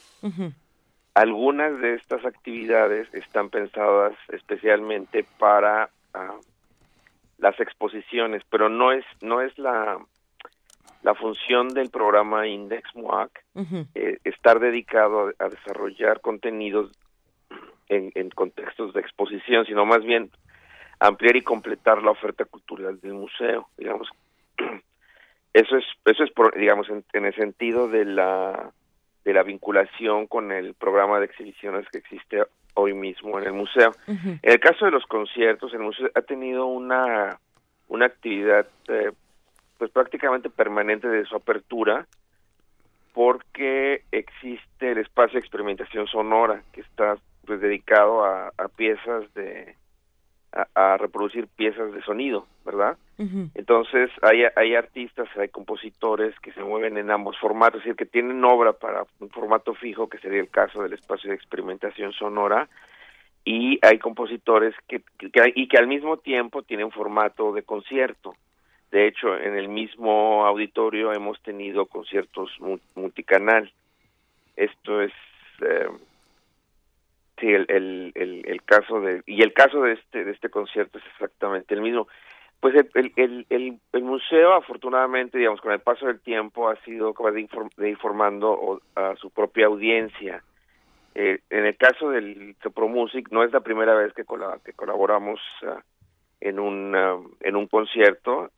Hemos hecho conciertos con el Music afortunadamente en el pasado, pero de hecho además el, el museo ha tenido ha sido sede del Foro de Música Nueva que también promueve la coordinación de música y ópera de bellas artes. Entonces, eh, esta programación ha sido tal que ha logrado vincularse con diferentes instituciones y ensambles o e intérpretes de música contemporánea y han encontrado en el museo un espacio pues adecuado para la para el fomento de este tipo de, para estas músicas digamos bien pues nada el sábado a la una de la tarde. El sábado a las seis de la tarde. Perdón perdón. el sábado a las seis de la tarde nos vemos en el MAC para ver el, Así es. Los Las localidades de 20 pesos y hay descuento para estudiantes, profesores, adultos mayores. Pues será, será un gusto para nosotros acompañarlos, Marco Antonio Morales. Te mandamos un gran abrazo, eh, un gran abrazo que alcance a todos tus compañeros del MUAC eh, que siempre nos están trayendo esta oferta tan distinta en el panorama cultural. Gracias por todo y hablamos la próxima semana, si te parece bien. Muchas gracias, los espero y espero a todos los que se interesen por allá. Eso, allá nos vemos. Un abrazo, hasta, luego. Primer movimiento. Donde la raza habla.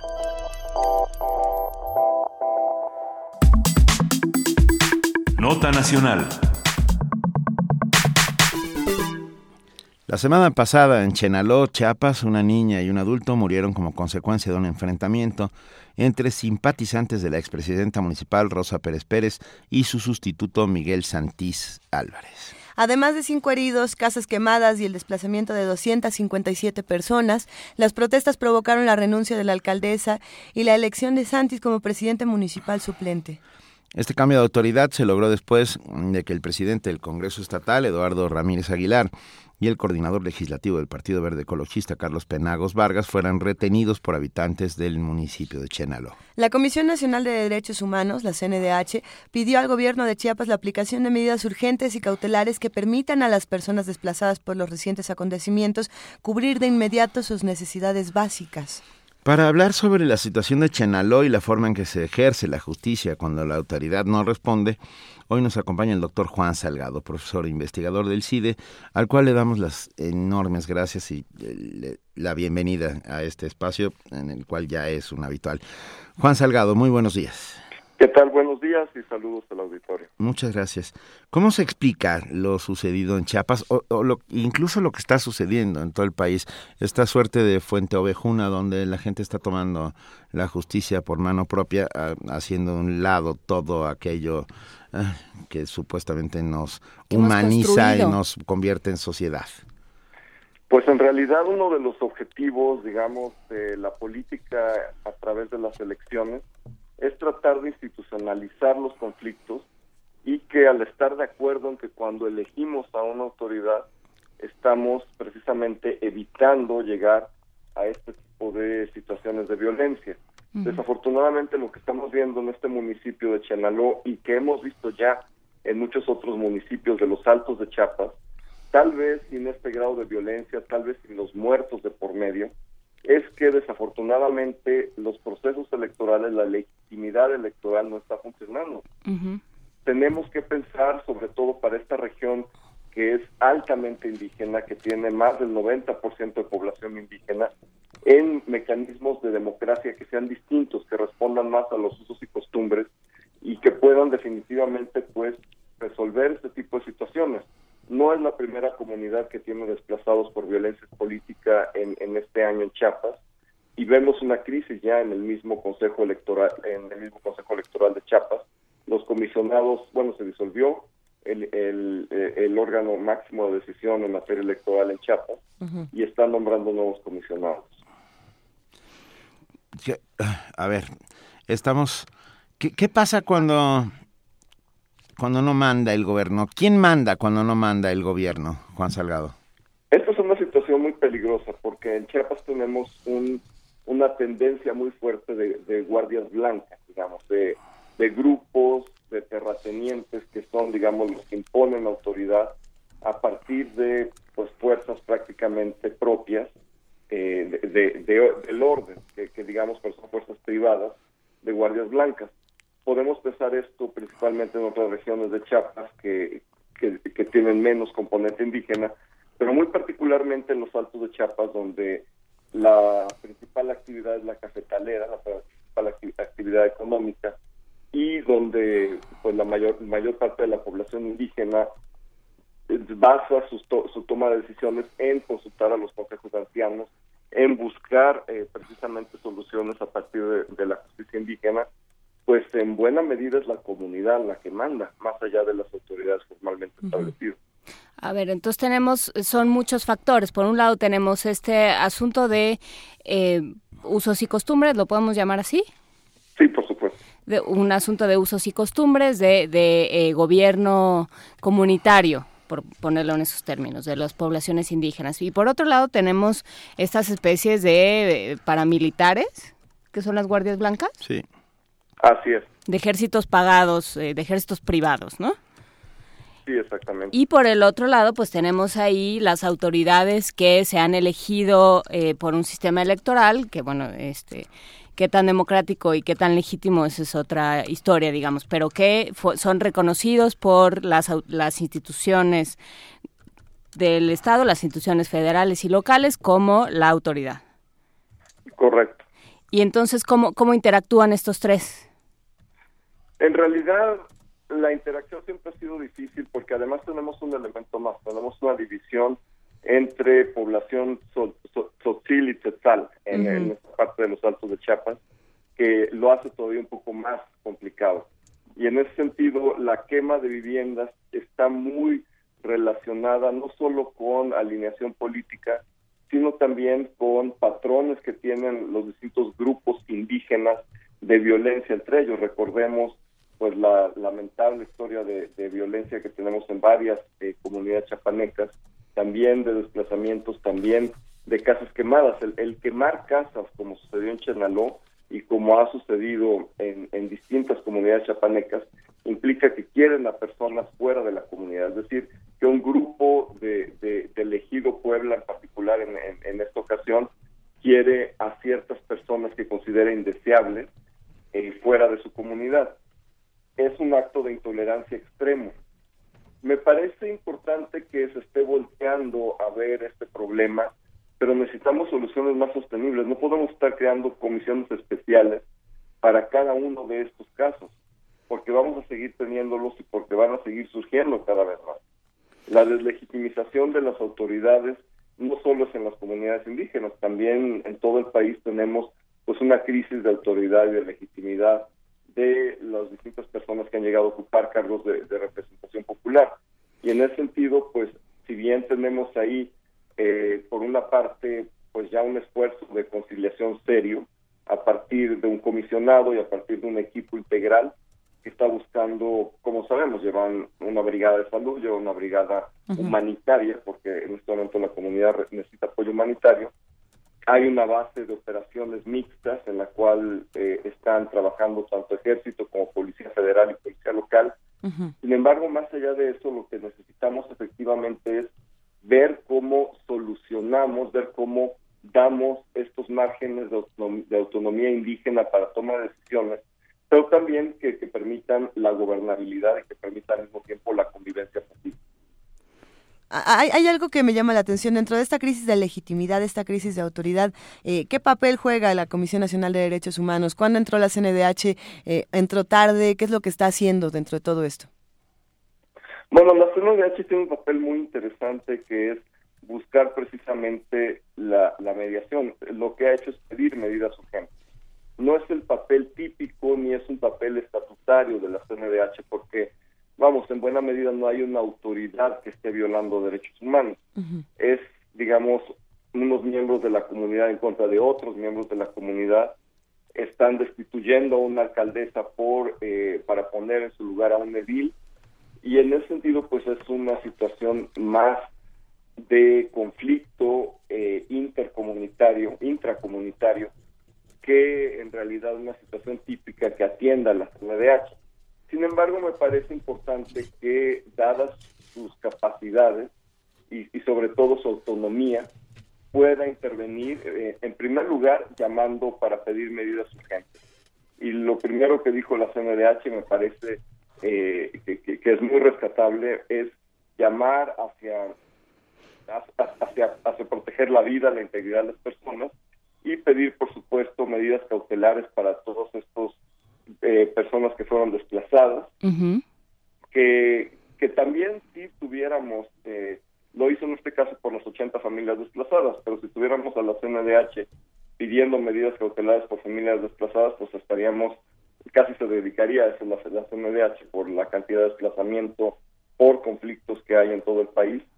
Sin embargo, tenemos que pensar tal vez en, en reactivar las instancias indígenas, lo que alguna vez fue el Instituto Nacional Indigenista y digamos todo todo este aparato gubernamental que trabajaba específicamente con temas indígenas.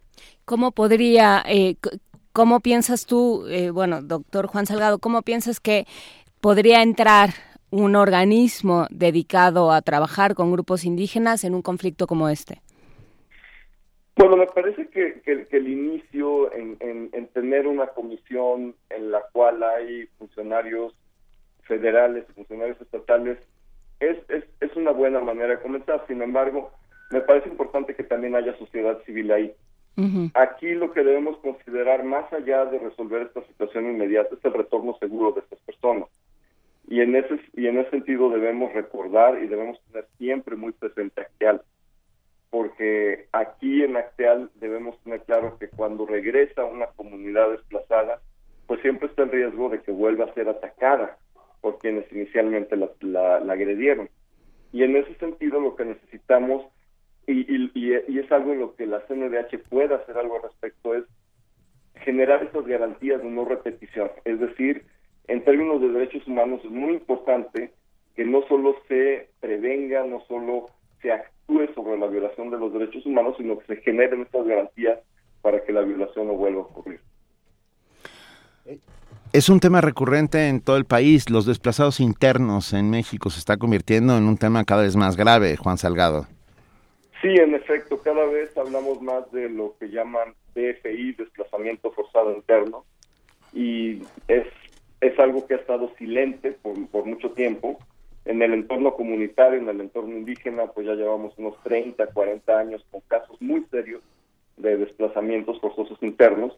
Sin embargo, tenemos también desplazados internos por proyectos de desarrollo, por construcción de presas, por infraestructura, por proyectos de, empresas privadas, por eh, grandes comercializadoras que adquieren eh, terrenos en comunidades indígenas y tenemos, por supuesto, pues los distintos conflictos que hay agrarios, los conflictos que hay eh, por eh, distintas afiliaciones políticas. Es un tema muy serio al cual no le hemos dado los y el desplazamiento por el narco. Sin duda alguna. Ah, eh, que ha dejado pueblos fantasmas en todo el país. En todo el país. Así es, así es. En fechas recientes tenemos, no solo en Tamaulipas, digamos que es lo más emblemático, pero en una tercera parte del país, por lo menos, sí tenemos personas que han tenido que abandonar su vivienda, su, su, trabajo, su estilo de vida por presencia del narcotráfico. Eh, Juan, eh, pongo una cosa sobre la mesa. Em, tú hablas y no lo haces ahora, lo has hecho en otros momentos cuando hemos hablado de otros eh, de otros casos similares o de, cultura de paz, de la importancia de la sociedad civil y de ciertas organizaciones no gubernamentales y actores eh, que no pertenecen al, gobierno, la, importancia que tienen para reconstruir comunidades.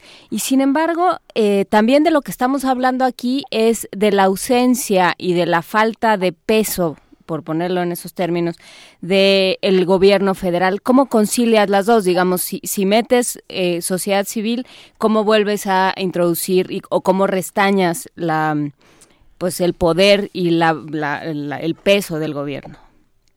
Me parece que la sociedad civil puede, puede funcionar como un puente, porque precisamente el problema que tenemos aquí es falta de legitimidad y no podemos reconstruir el diálogo con un actor, con un mediador que no es legítimo. Y precisamente están destituyendo a las autoridades formales, eh, eh, democráticamente elegidas, pues no podemos eh, pensar en que este entorno institucional sea el que vuelva a restablecer la paz en esta comunidad o en otras comunidades similares. Entonces tenemos que pensar en actores independientes, es decir, en terceros que no sean ni gobierno ni sean parte de la comunidad, pero que la comunidad confíe en ellos y que el mismo gobierno pueda confiar en ellos. Necesitamos una, una figura de mediación precisamente para poder alcanzar entre estas dos partes que están tan distanciadas, porque si no hay posibilidad de y, y, se está generando toda esta violencia, porque finalmente lo que está sucediendo aquí no es un conflicto agrario, no es un conflicto necesariamente eh, interétnico, es un conflicto que tiene que ver con la destitución de una, de una figura de autoridad democráticamente electa. Y si lo que está cuestionada es la legitimidad de esta figura, pues tenemos que encontrar a alguien que medie entre la institucionalidad democrática y la cultura indígena. Tenemos, me parece a mí, históricamente mucho tiempo buscando mediadores legítimos. De ahí surgió un poco el, el IFE, eh, original. De ahí han surgido muchos. Eh, ¿Qué, ¿Qué, pasa con estos mediadores legítimos? ¿Tenemos eh, ejemplos de éxito? ¿Cuáles son legítimos de entrada? Ajá. Bueno, en realidad, si pensamos en, en, algunos pasos que se dieron de los acuerdos de San Andrés Larraiza eh, hace ya 20 años, y si, y si pensamos en la manera en que se han logrado estructurar algunos municipios, tal vez no en esta región de Chiapas, pero en otras regiones de Chiapas, podemos ver ciertos avances sin duda alguna. Lo que es aquí importante es, es, tomar pasos serios, no solo en términos de las medidas cautelares que señala muy bien la CNDH, sino eh, en, en el futuro, es decir, cómo vamos a hacer para que esta población se sienta legítimamente representada por quienes están en el poder. Tal vez la vía democrática, electoral, tradicional, no responde a sus usos y costumbres y tal vez, eh, aunque vean ellos, hay una figura de alcaldesa o de autoridad, para ellos no signifique lo que significa para el resto del país. Y tenemos que considerar que como país diverso que somos, debemos tener soluciones que, que, se, que se adapten a las necesidades de, de, de la diversidad cultural de este país. Dicho esto, pues también es importante ir empezando a fomentar pues cultura de la legalidad, cultura democrática, eh, tiene que ir a la par, digamos, este desarrollo con un respeto, por supuesto, a, la cosmovisión, a la, a la, cultura indígena, pero sobre todo una cultura de, de más respeto y de mayor tolerancia en este ámbito. Cuando, cuando pasan eventos violentos como los del pasado 25 de mayo, por ejemplo, eh, la discusión se desvía a cómo detenemos la violencia y quizá queda eh, por debajo la discusión de qué es lo que necesitaban en primer lugar los habitantes de, de Chenaló y qué es lo que siguen necesitando que no se les está, que no se les ofrece por ningún lado. El gobernador de Chiapas, por ejemplo, eh, siempre dice, no, bueno, pero aquí les vamos a dar proyectos productivos y obras de infraestructura, pero eso lo necesitan o, lo necesitan en este momento tan urgente como otras cosas que a lo mejor no se les están proporcionando y que está llevando la situación a, límite? Yo creo que ese es un muy buen punto porque siempre tratamos de resolver, de resolver los problemas indígenas considerando en primer lugar qué es lo que nosotros pensamos que ellos necesitan. Pero tal vez necesitamos pensar en estas figuras de referéndum, tal vez necesitamos pensar en estas figuras de consulta, de mesas de trabajo, y, y de ahí la importancia del diálogo de que puedan expresar efectivamente qué es lo que necesitan. Tal vez necesiten que dejen de talar el monte y un proyecto productivo hace que talen más el monte. por decir un ejemplo, ¿no? Pero necesitamos que se, que, que se siente un grupo a escuchar y a, y a, tener, digamos, que fue un poco lo que pasó en la realidad, en, en, en la comunidad de la realidad, en, eh, y con los acuerdos con Andrés Larraizar, es decir, hubo una intervención internacional y nacional de un grupo muy comprometido que dijo, bueno, pues estas son las demandas y vamos a ir con pasos pequeños para ir cumpliendo cada una de ellas. Yo creo que es lo importante, es ir viendo qué es lo que quieren las distintas partes, cómo podemos ir conciliando esos intereses, porque finalmente, pues estas personas van a tener que regresar, están en la cabecera municipal, pero pues estamos en un entorno en el cual, eh, digamos, no hay no pueden estar ahí permanentemente, tienen que regresar a su, a su lugar de origen, a donde tienen sus actividades productivas, a donde tienen su vida. Y en ese sentido, pues tenemos que pensar que cuando regresen, estas garantías de no repetición precisamente permitan el camino hacia, pues, tratar de vivir con quienes piensan distinto a ellos. Nos queda una mosca en la oreja, por perdón, pero nos queda una mosca en la oreja. Lo han mencionado en redes sociales, eh, por teléfono, y está el tema de, eh, de esta pues eh, de haber sacado a Rosa Pérez de la alcaldía por de, de, la presidencia municipal de Chenaló por ser mujer. ¿Entra el género como un factor? Sí, por supuesto, la, y sí entra y es un tema muy sensible en las comunidades indígenas y no debemos pasarlo por alto en ningún momento. En realidad, cuando hablamos de justicia indígena no estamos hablando de un entorno ideal.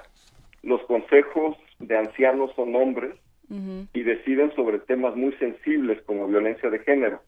Los consejos de ancianos generalmente tienen frente a ellos los problemas domésticos y buena parte de los problemas domésticos tienen un elemento muy importante de violencia de género y, son decididos por hombres en la comunidad. Entonces la justicia indígena, hay que decirlo, es una justicia de hombres.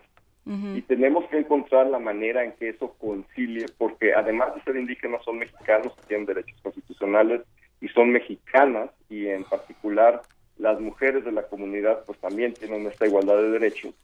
Y debemos eh, pues, pues tratar de armonizar, eh, digamos, toda esta parte eh, de violencia de la misma justicia indígena y por supuesto que, que, hay un elemento de género, pero no solo en este caso, sino en términos más generales con la justicia indígena. Tenemos que seguir muy de cerca todo esto, todas las historias de desplazamientos internos que están sucediendo en el país, toda la violencia de género que pasa por la política y, que, y por los usos y costumbres. Que, y este asunto de la mediación, que es lo único que nos va a sacar, es lo que están haciendo eh, las instituciones, de las organizaciones civiles vamos a con la ley de corrupción. vamos a necesitar generar a nuevos mediadores. Ah, ¿Dónde están los antropólogos sociales? ¿Dónde están los sociólogos? ¿Dónde están aquellos que eh, deberían estarse especializando en mediación de conflictos y sobre todo de conflictos de conflictos interétnicos, de conflictos eh, de género, de, de, este tipo de conflictos. Juan Salgado, te agradecemos enormemente haber estado esta mañana con nosotros como siempre y, hablaremos muy pronto porque es obvio que esto no para.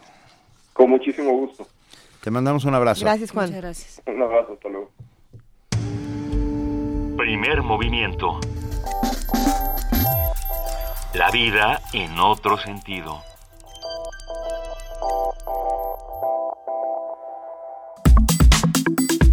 Nota Internacional. Muy bien. Eh, la aprobación en la Cámara Baja del Parlamento de la ley de reforma laboral en Francia ha ocasionado manifestaciones en diversas partes del país. La empresa pública de transporte ferroviario de Francia entró este martes en su primera jornada de huelga que afectará el tránsito en todas las regiones y en algunos trayectos internacionales. A solo nueve días de la inauguración del Campeonato Europeo de Fútbol, la Eurocopa, el Comité de Turismo de París se ha mostrado alarmado por las consecuencias que pueden provocar a la imagen del país estos hechos sociales. Hoy tendremos una conversación sobre las huelgas de los empleados de los trenes de Francia y de las herramientas de presión que pueden ejercer los trabajadores como método de negociación. Todo esto lo vamos a platicar con Arturo Alcalde, él es abogado y asesor laboral y nos dará muchísimo gusto iniciar esta conversación. Arturo, ¿cómo estás? Muy bien, me da mucho gusto estar con ustedes. No, te lo agradecemos enormemente, Arturo. Oye, ¿qué, ¿cuál es el pleito en Francia? A ver si nos logramos enterar bien a bien. Bueno, se trata eh, de un conflicto que ya data de varios meses relacionado con una reforma eh, laboral que fue presentada por Hollande eh, precisamente en la Asamblea de una manera sorpresiva, sin mucho consenso previo y que ha generado pues una reacción eh, muy importante de diversos sectores porque cuestiona, digamos, eh, aspectos fundamentales del modelo laboral. Uno de ellos está relacionado con el tema de las jornadas, de los despidos, y eh, pero fundamentalmente un acuerdo que es central, digamos, en el modelo, que tiene que ver con la relación entre los acuerdos de empresa y acuerdos de sector. Esto es, ellos tienen una negociación colectiva y eso es bastante común en Europa, una negociación colectiva de rama de industria y cadena productiva. Y las, el precio y algunas condiciones de trabajo de la pequeña y mediana empresa depende de esos acuerdos marco. Eh, de tal manera que muchos espacios pequeños donde no hay sindicato, donde no hay fuerza organizada, pues se benefician de ese sistema de negociación general, que es muy importante porque impide la precarización de la, de la fuerza laboral. Es como, y eso hacen los empresarios, ¿no? Se ponen de acuerdo en los precios de las materias primas. Normalmente en, todos lados quien sufre es la parte más débil, que la, la parte obrera, por eso en, es uno de los grandes inventos, y a mí me parece que es importantísimo, el tener estos tipos de negociaciones eh, generales. Y ahora se pretende que esos eh, acuerdos sean sustituidos por acuerdos de empresa, donde eh, puedan ellos pactar condiciones distintas y ya no beneficiarse. Y eso va tendiendo a la precarización. Entonces, por esa razón, hay una, una reacción pues que, que, va por oleadas, ¿no? A veces hay que, hay que entender la manera en que están ellos organizados, a diferencia nuestra, en la que hay una reacción popular eh, que, que, tiene incluso eh, un buen apoyo de la población a pesar de que las de que sufre las consecuencias de la presión eh, hay, hay, la gente entiende que esa lucha la están dando por intereses generales no no se trata de una empresa pública o de un servicio particular que quiere mejorar sus salarios sino que están tratando de eh, digamos defender un, un sistema de, de, de, digamos laboral que eh, digamos impide la precarización que están pues pretendiendo el gobierno en, en, eh, en, unión con una estrategia europea eh, y, lo digo así porque las eh, características de esta ley laboral se parece mucho a la española este, hay una gran cercanía a lo que planteó Rajoy y la experiencia ha demostrado que esa precarización pues en realidad genera pues perjuicios muy importantes para los trabajadores. Eh, en ese sentido, pensando eh, en todas las soluciones que se pudieron dar al conflicto, ¿la huelga fue la más efectiva? En realidad es la única que les queda. Es la única. Es la única que les queda. Y a veces eh, tenemos, podemos cometer el error de creer que es, son los trabajadores que están utilizando, presionando a la población, que la están utilizando como víctimas, porque sí, claro, cuando uno ve una fotografía los trenes, cuando uno ve que los, eh, porque, porque solamente son, puertos, refinerías, eh, centrales nucleares, en fin, hay una, hay, bloqueos, hay, hay el riesgo de la Eurocopa, o sea, hay realmente un, un, un caos, digamos, que se genera, pero que es eh, la única manera, digamos, popular que, que es posible frente a una medida tan tan amplia de esta naturaleza. es obvio que, un sector de la sociedad pues no lo entiende y, y, protesta porque dice pues no es nosotros no somos los que te estamos ocasionando este daño entonces eh, por qué nos utilizas a nosotros. Pero em, en el en el digamos en este tipo de sociedades donde hay una organización muy empoderada digamos de, del, porque no solamente incluso son los trabajadores ya están apoyando estudiantes están apoyando ONGs eh, en fin organizaciones progresistas es, es, la única manera para eh, responder también a un acto eh, muy unilateral, como decíamos el que planteó Holland, eh, al no concertar con ellos los cambios y de repente llevarlos a la Asamblea. Primero lo lleva y luego le dice vamos a negociar y en el mes de julio se supone que lo va a llevar al Senado. Hay quizá, y esto yo creo que es admisible, la crítica del sentido de que el los sindicatos necesitan demostrar que su visión de los cambios puede solucionar algunos problemas estructurales que plantea Holland, eh, particularmente referidos al desempleo.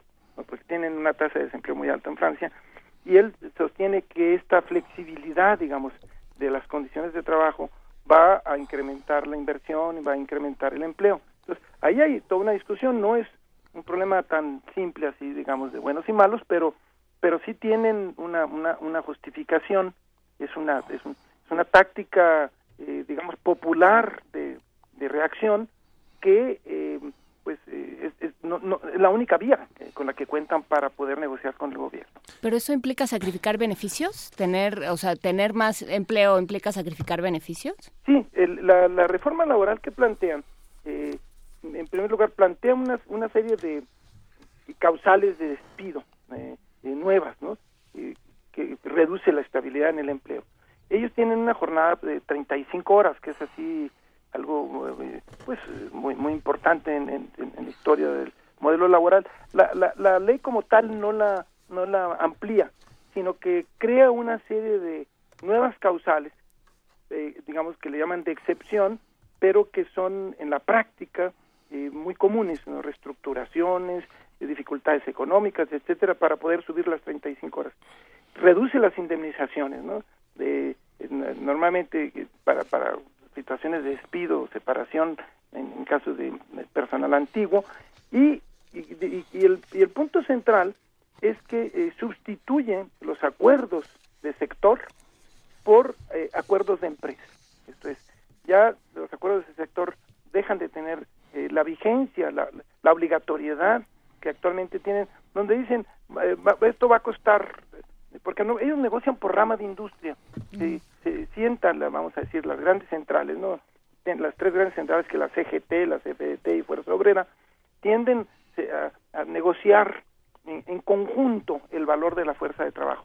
No es como en México. En México tenemos eh, toda la negociación por empresita. Hay un contrato colectivo de la Ford en Chihuahua, eh, incluso hay una planta en Chihuahua de motores y la planta enseguida de gasolina tiene un contrato colectivo al de diésel, pero tiene el de Cuautitlán y el de Hermosillo allá es por rama de industria, pero también lo es así en Alemania, lo es en, Francia. Y yo diría que ese es un gran invento eh, para impedir que el, valor de la fuerza de trabajo eh, en una sociedad de mercado compita así de tú a tú con eh, la fuerza del capital, ¿no? Ellos tienen que protegerse de esa manera. Arturo, qué bueno que mencionaste a México, porque eh, yo tengo la sensación de que eh, hoy por hoy el derecho a huelga, que está consignado en todo, en nuestra Constitución y en todas las leyes eh, adyacentes, pues la ley federal del trabajo, etcétera, etcétera, hoy está muy mal visto. Como quiero decir, hay una tendencia mundial a ver a la huelga como, como, como un recurso que cada vez eh, debería ser menos usado y, y no como lo que es, que es un derecho de los trabajadores.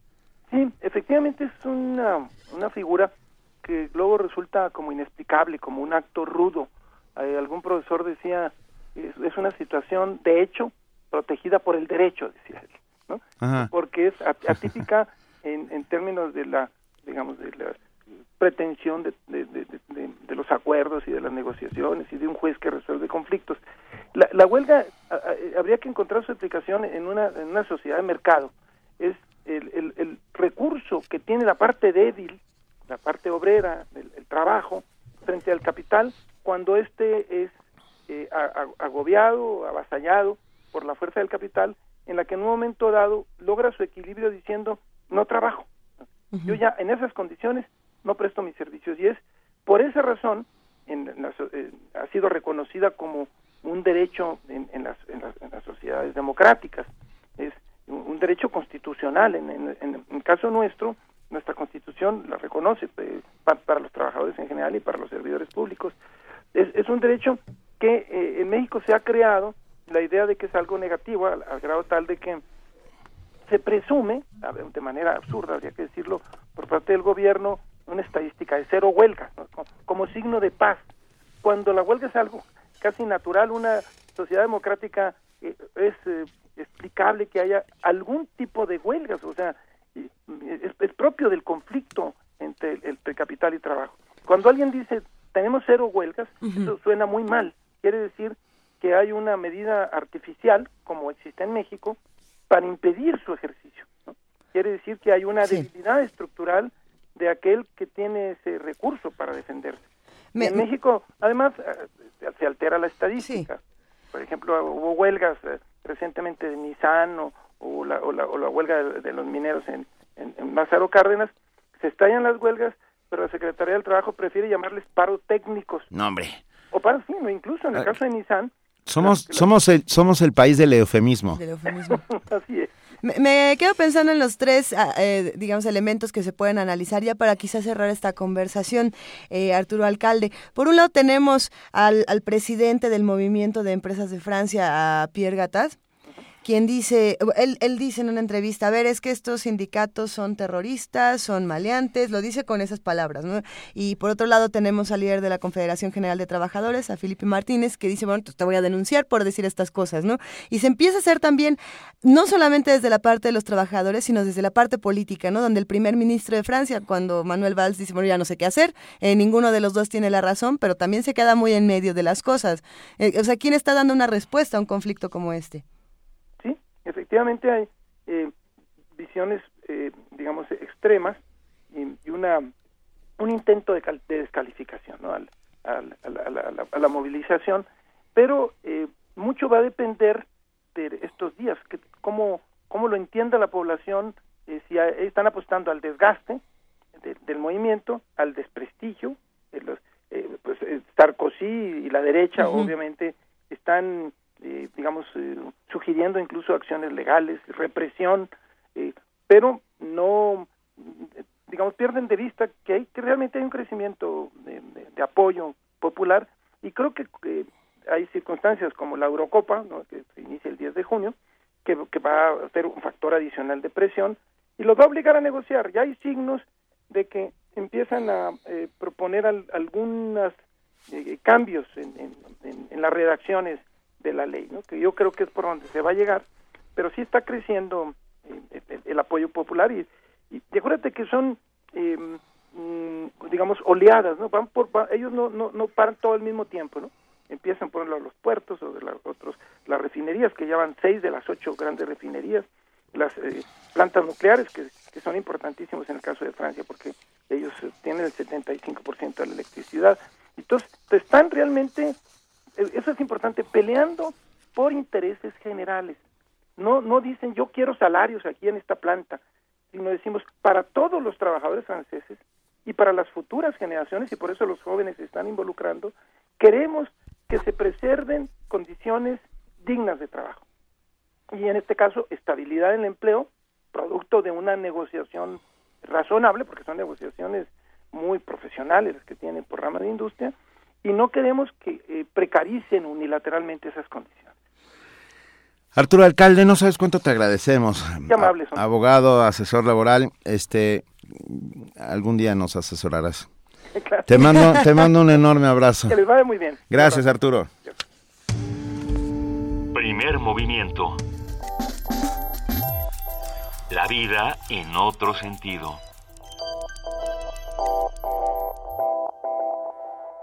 Radio UNAM, 79 años. Celebración compartida. 79 años de... Boris Spassky, 30 de enero. Ajedrecista de origen ruso, Boris Spassky se proclamó décimo campeón del mundo de ajedrez en 1969 al derrotar al también soviético Tigran Petrosian.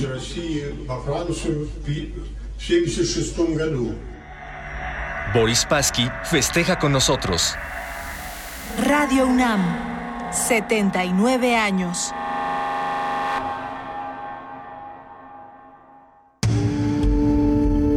Primer movimiento. Donde la raza habla. Se dice fácil, 79 años y Radio UNAM ha estado presente en todos esos momentos que han marcado la historia de nuestro país y del mundo desde hace 79 años. Ahí voy yo a hablar de Max Aub otra vez, ¿verdad? Ya, ya este... Y harás bien. Ah, em, lo, creo que hay muchos directores fundamentales en Radio UNAM y creo que cada uno le aporta algo distinto a esta estación. Creo que es una estación que hemos visto cómo crece y que hemos escuchado cómo crece, los que la seguimos desde hace muchos años, los que, los que conocemos la historia. Hay muchos libros a los que pueden eh, recurrir, como uno de Josefina King, que vamos a compartir en redes sociales, que es bellísimo. Eh, pero yo pienso siempre en Max Auf y en cómo replanteó por completo el panorama de la radio mexicana y le dio entrada a radioteatros, le dio entrada a los jóvenes que decían, a ver, yo también quiero entrar a, a este medio, no sé cómo se hace. Cambió por entero cómo se hace una radio universitaria. Yo me emociono mucho, me, me conmueve cuando empiezo a hablar de Además de ser un gran dramaturgo y además de ser un gran cuentista, Max Saub vino a revolucionar justamente a, la radio, a esta radio que hoy podemos disfrutar, a esta radio universitaria en la que hacemos todos los días comunidad y que es de todos, que es nuestra.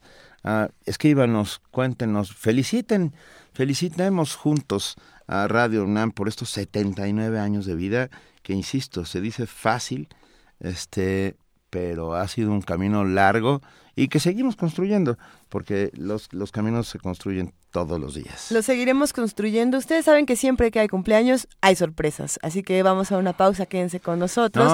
mientras los vamos a dejar con una nota, precisamente. una nota, una nota. Silvia Núñez, directora del Centro de Investigaciones sobre América del Norte, analiza el escenario comercial que enfrentaría México ante el eventual triunfo, y toco madera, de Donald Trump. El reporte con nuestro compañero Antonio Quijano.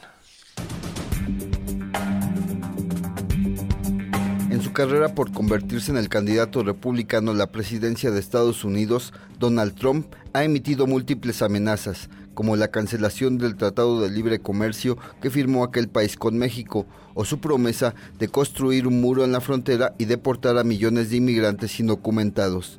Al respecto, la profesora Silvia Núñez García, directora del Centro de Investigaciones sobre América del Norte, recordó que el Poder Ejecutivo en Estados Unidos no puede actuar al margen del Estado de Derecho, pues está sujeto a una serie de normas y reglas establecidas. El presidente no tiene poderes discrecionales y que muchas de las decisiones las tiene que tomar en consideración de los poderes que reciben tanto en el Congreso de los Estados Unidos como en la Suprema Corte. También el presidente de aquel país tiene que reconocer que Estados Unidos tiene una serie de relaciones diplomáticas con países como es el caso de México, en el cual median una cantidad de intereses importantes que él debe de cuidar. Y en ese sentido, los intereses de Estados Unidos anclados en México son muchos como para que el presidente, en este caso de que fuera Donald Trump, tenga posibilidades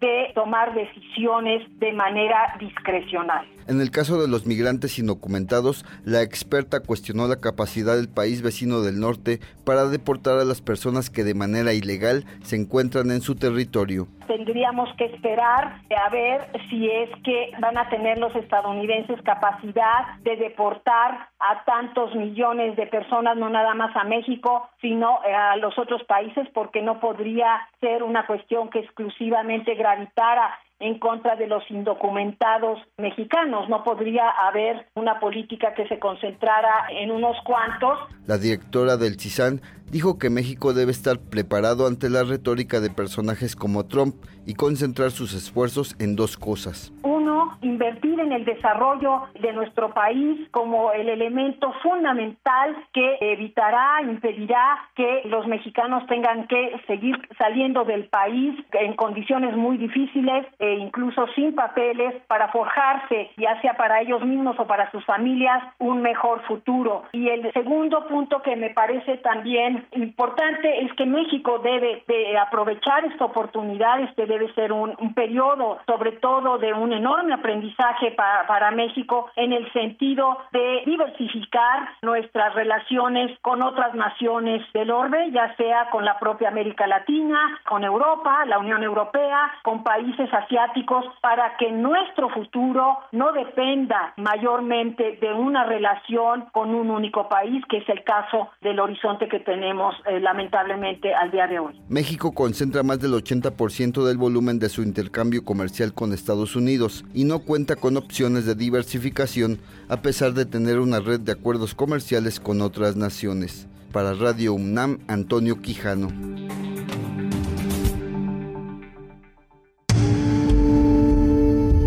Movimiento. Donde todos rugen, el puma ronronea. El conflicto es inevitable, el cambio una necesidad humana. Son los fundamentos de la reinvención.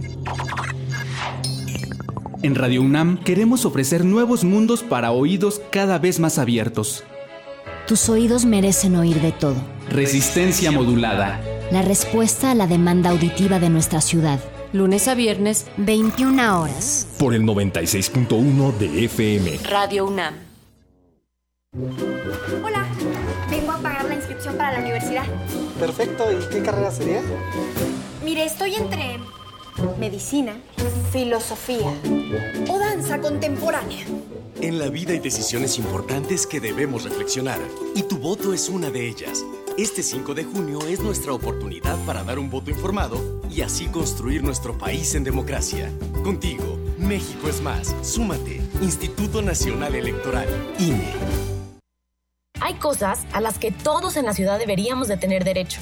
Derecho a respirar aire limpio, derecho a un mejor transporte público, derecho a mejores servicios, derecho a tener un medio ambiente sano, derecho a tener agua potable a tu alcance y derecho a contar con fuentes de energía limpias. Tú tienes derecho a una ciudad limpia, una ciudad verde. ¿Sabes cómo garantizarlo? Elige verde. Así podremos garantizar que tus derechos estén en la Constitución de la Ciudad de México. Ciudad limpia, ciudad verde. Porque el Partido Verde sí cumple. ¡La gente es primero! ¡La gente es primero! ¡La gente es primero! Políticos, entiéndanlo. La gente es primero, no los gobernantes. La gente es primero, no los gobiernos. La gente es primero, no los partidos losers. Este 5 de junio, danos tu voto. Nosotros no te vamos a traicionar. Como unos que conocemos. En Encuentro Social tenemos muy claro dos cosas. Que la gente está muy encabritada y que la gente es primero. ¡La gente es primero! Nuestra universidad valora y apoya a los jóvenes con talento. Nuestra universidad valora y apoya a los jóvenes con talento. Fundación UNAM ha becado desde 2010 a más de 400 alumnos de diversas carreras para cursar sus estudios superiores en las mejores universidades del mundo. Súmate, entra a www.funam.org.mx.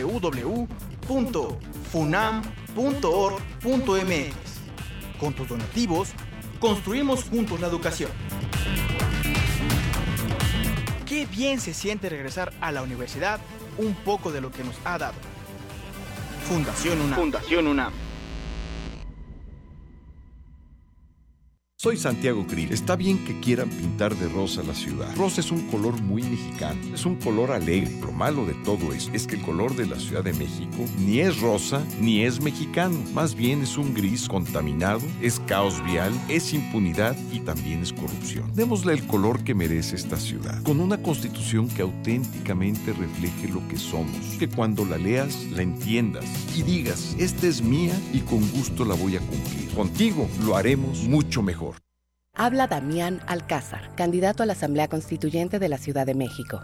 Se va a redactar una nueva constitución para la Ciudad de México. Los políticos de siempre se reservaron, se agandallaron el 40% de los constituyentes para imponer sus intereses. Pero con el 60% de los elegidos por los ciudadanos, protegeremos los derechos de la gente. Morena demandará Internet gratuito, salud, educación, cultura y agua para todos, revocación de mandato y el fin de negocios sucios. Este 5 de junio vota por Morena, la esperanza de México. Con movimiento naranja, hoy no circulan traidores, de aquí ya no pasa. Que no contaminen tu constitución. Dile que no al tranza, ya no circula, aquí su coche no avanza. Dile que no al traidor, que no contaminen tu constitución. Con movimiento naranja, hoy no circulan corruptos pasados de lanza. Con movimiento naranja, hoy no circulan traidores, de aquí ya no pasan. Este 5 de junio, vota Movimiento Ciudadano. Domingo para relajar la mente y el cuerpo. Domingos para cultivar el alma en el escenario. Todos los domingos de junio Te invitamos al teatro. Defendió a los indígenas de la Sierra Sur de Oaxaca en contra de los abusos clericales. Consiguió retirar el fuero para que un sacerdote compareciera ante la corte. Experimentó las reprimendas del poder en carne propia. Radio UNAM te invita a ver la puesta en escena Benito antes de Juárez, de Edgar Chías, dirección Esteban Castellanos. Te esperamos todos los domingos de junio a las 18 horas en la sala Julián Carrillo de Radio UNAM, Adolfo Prieto 133, Colonia del Valle, cerca del Metrobús Amores. La entrada es libre. Radio UNAM invita.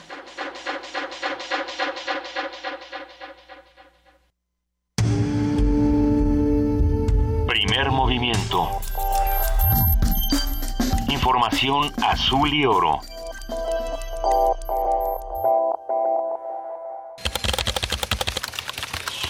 Informativo. La UNAM. El grupo Aves TC, conformado por alumnos de la Facultad de Ciencias de la UNAM, promueve el conocimiento y cuidado de las aves a través de visitas guiadas a diversas zonas de la Ciudad de México. El proyecto busca involucrar a la sociedad en la preservación de esa fauna. En la capital del país hay casi 320 especies de aves, de las cuales 140 son residentes y las restantes migratorias. Nacional. Christoph Heinz, relator especial de la ONU sobre ejecuciones extrajudiciales, criticó al gobierno mexicano por la falta de rendición de cuentas en materia de violación de derechos humanos. Señaló que las víctimas no han recibido una reparación adecuada del daño. Afirmó que no se han implementado todas las recomendaciones que hizo tras su visita al país en abril de 2013. Fidel Curi, diputado federal priista y dueño del club de fútbol Tiburón Rojos del Veracruz, advirtió que si el candidato de su partido a la gobernatura no gana las elecciones del próximo domingo, se llevará al equipo a Sinaloa, Tamaulipas o Yucatán. Los jornaleros de San Quintín, Baja California, denunciaron que la Secretaría de Gobernación y del Trabajo incumplieron los acuerdos firmados, como el aumento del salario y la afiliación al Instituto Mexicano del Seguro Social.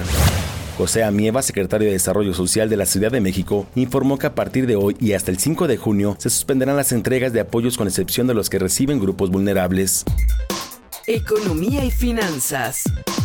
La Organización para la Cooperación y el Desarrollo Económicos estimó que el Producto Interno Bruto de México crecerá 2.6% este año. Además, el organismo vaticinó que en 2017 la economía nacional se incrementará en 3%.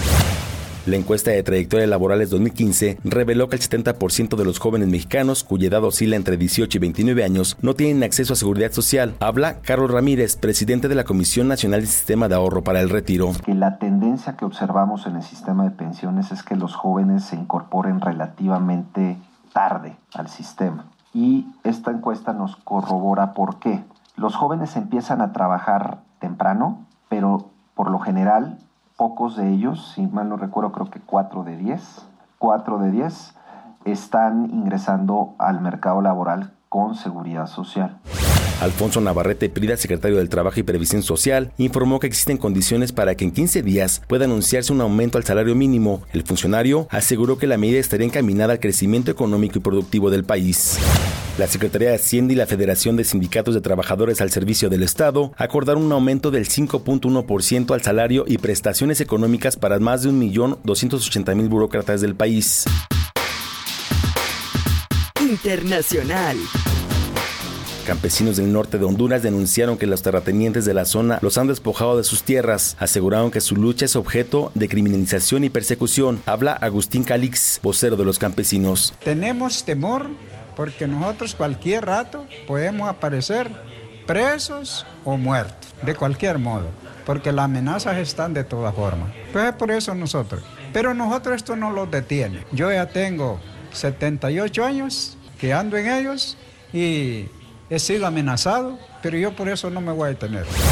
Activistas de Uruguay afirmaron que su país enfrenta un incremento considerable en delitos relacionados con la explotación sexual. Habla Constanza Moreira, senadora uruguaya. Un negocio súper, súper lucrativo en el mundo. Algo así como el Producto Bruto de tres Uruguay por año circulan en el mundo, producto de la trata, 132 mil millones de dólares al año circulan en el mundo por concepto de este crimen. Cada año entran dos millones y medio en este tráfico.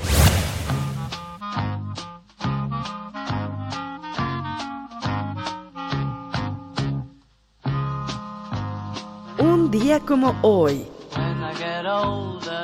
in my head many years from now. Hace 49 años se publicó el álbum Sargento Pimienta, creado por la banda británica The Beatles. El disco es considerado uno de los más importantes en el género del rock.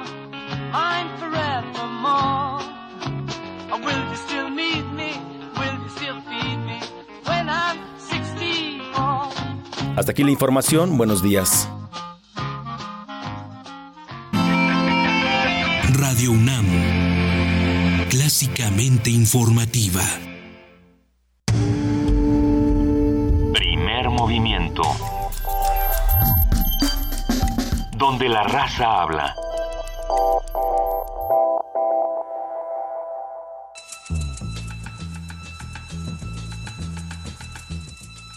Es hora de poesía necesaria.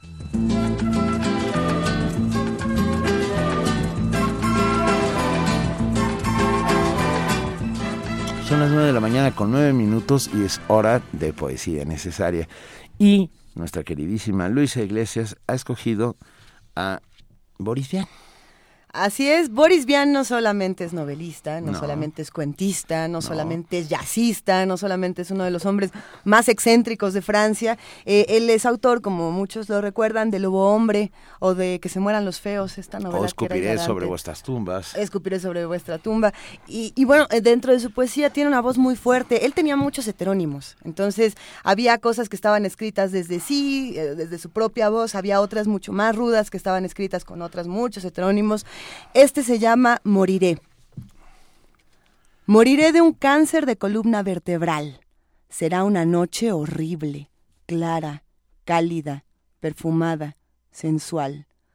Moriré de podredumbre, de algunas células poco conocidas. Moriré de una pierna arrancada por una rata gigante surgida de un agujero gigante. Moriré de cien cortes. El cielo caerá sobre mí, roto como un gran vidrio pesado. Moriré de un grito que reviente mis tímpanos. Moriré de heridas sordas, infligidas a las dos de la madrugada por asesinos indecisos y calvos. Moriré sin darme cuenta, moriré sin darme cuenta de que muero, moriré sepultado bajo las ruinas secas de mil metros de algodón derrumbado, moriré ahogado en aceite de motor, pisoteado por bestias indiferentes, y justo después por bestias diferentes, moriré desnudo, o vestido de rojo, o cosido en un saco con cuchillas de afeitar. Moriré quizás sin preocuparme del esmalte de uñas en los dedos de los pies y con las manos llenas de lágrimas, y con las manos llenas de lágrimas. Moriré cuando me despeguen los párpados bajo un sol rabioso, cuando me digan lentamente maldades al oído. Moriré de ver torturar a niños y a hombres asombrados y lívidos. Moriré roído vivo, por gusanos moriré con las manos atadas bajo una cascada, moriré quemado en un incendio triste, moriré un poco, mucho, sin pasión pero con interés, y luego, cuando todo haya acabado, moriré.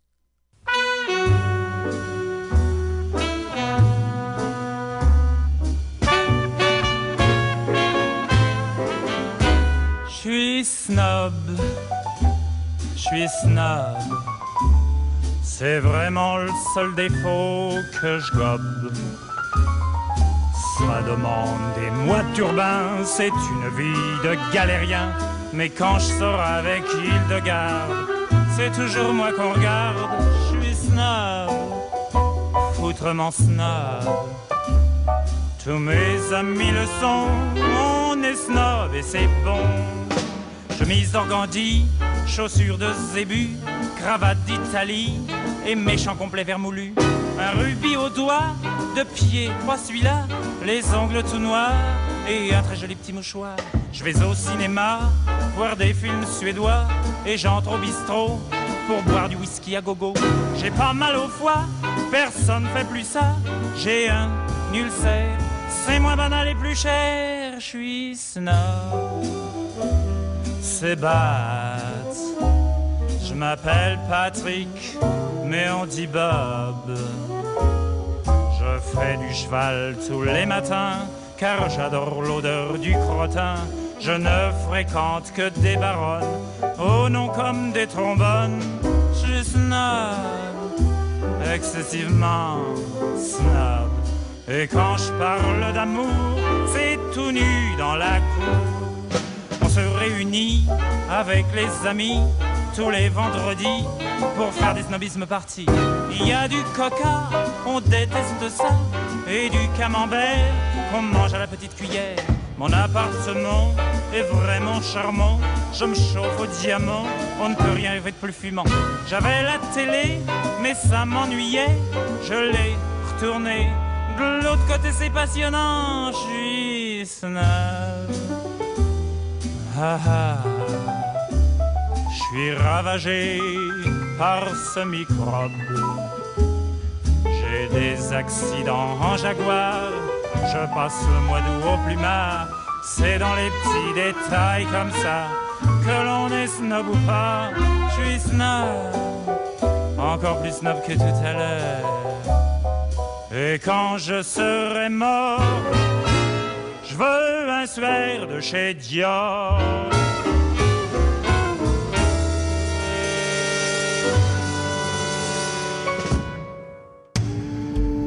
Primer movimiento. Escucha la vida con otro sentido.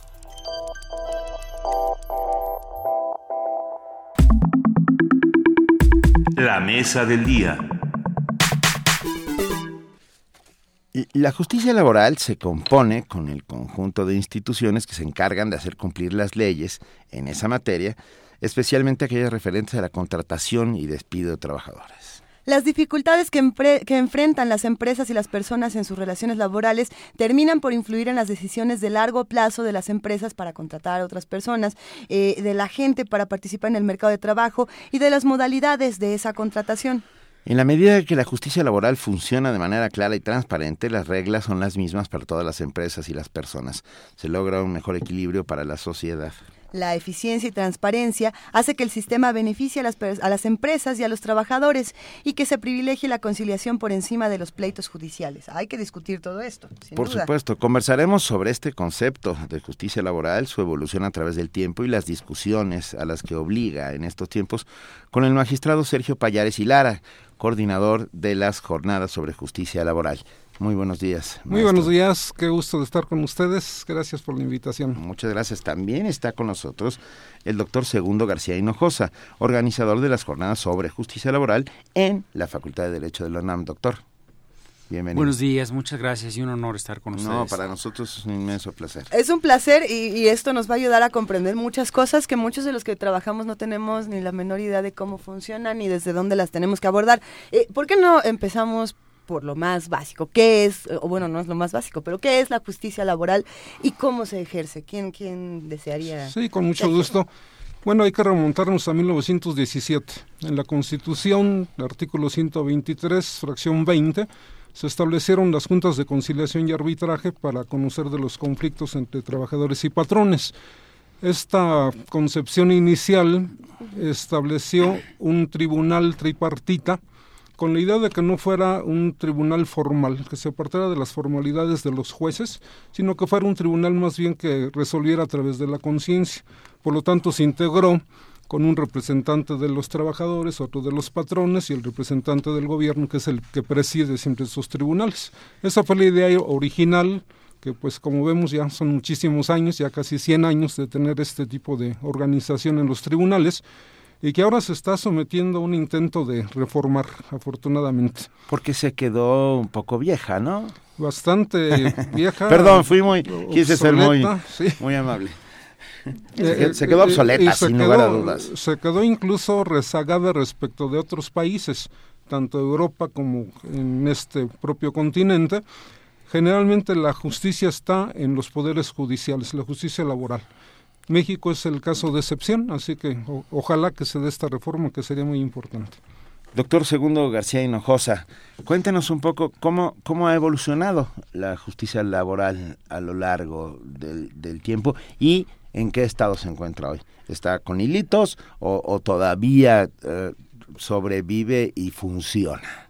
Yo creo que definitivamente no funciona como creemos pero en realidad, como Sergio lo señala, Pues no funciona, mm, no nada más en México, creo que no funciona en el mundo. Vemos ahorita las grandes problemáticas que tiene Italia, Francia, las manifestaciones que tiene Francia, Venezuela, el estado que vive. Eh, creo que en México pasa algo semejante, aunque por distintas razones, obviamente.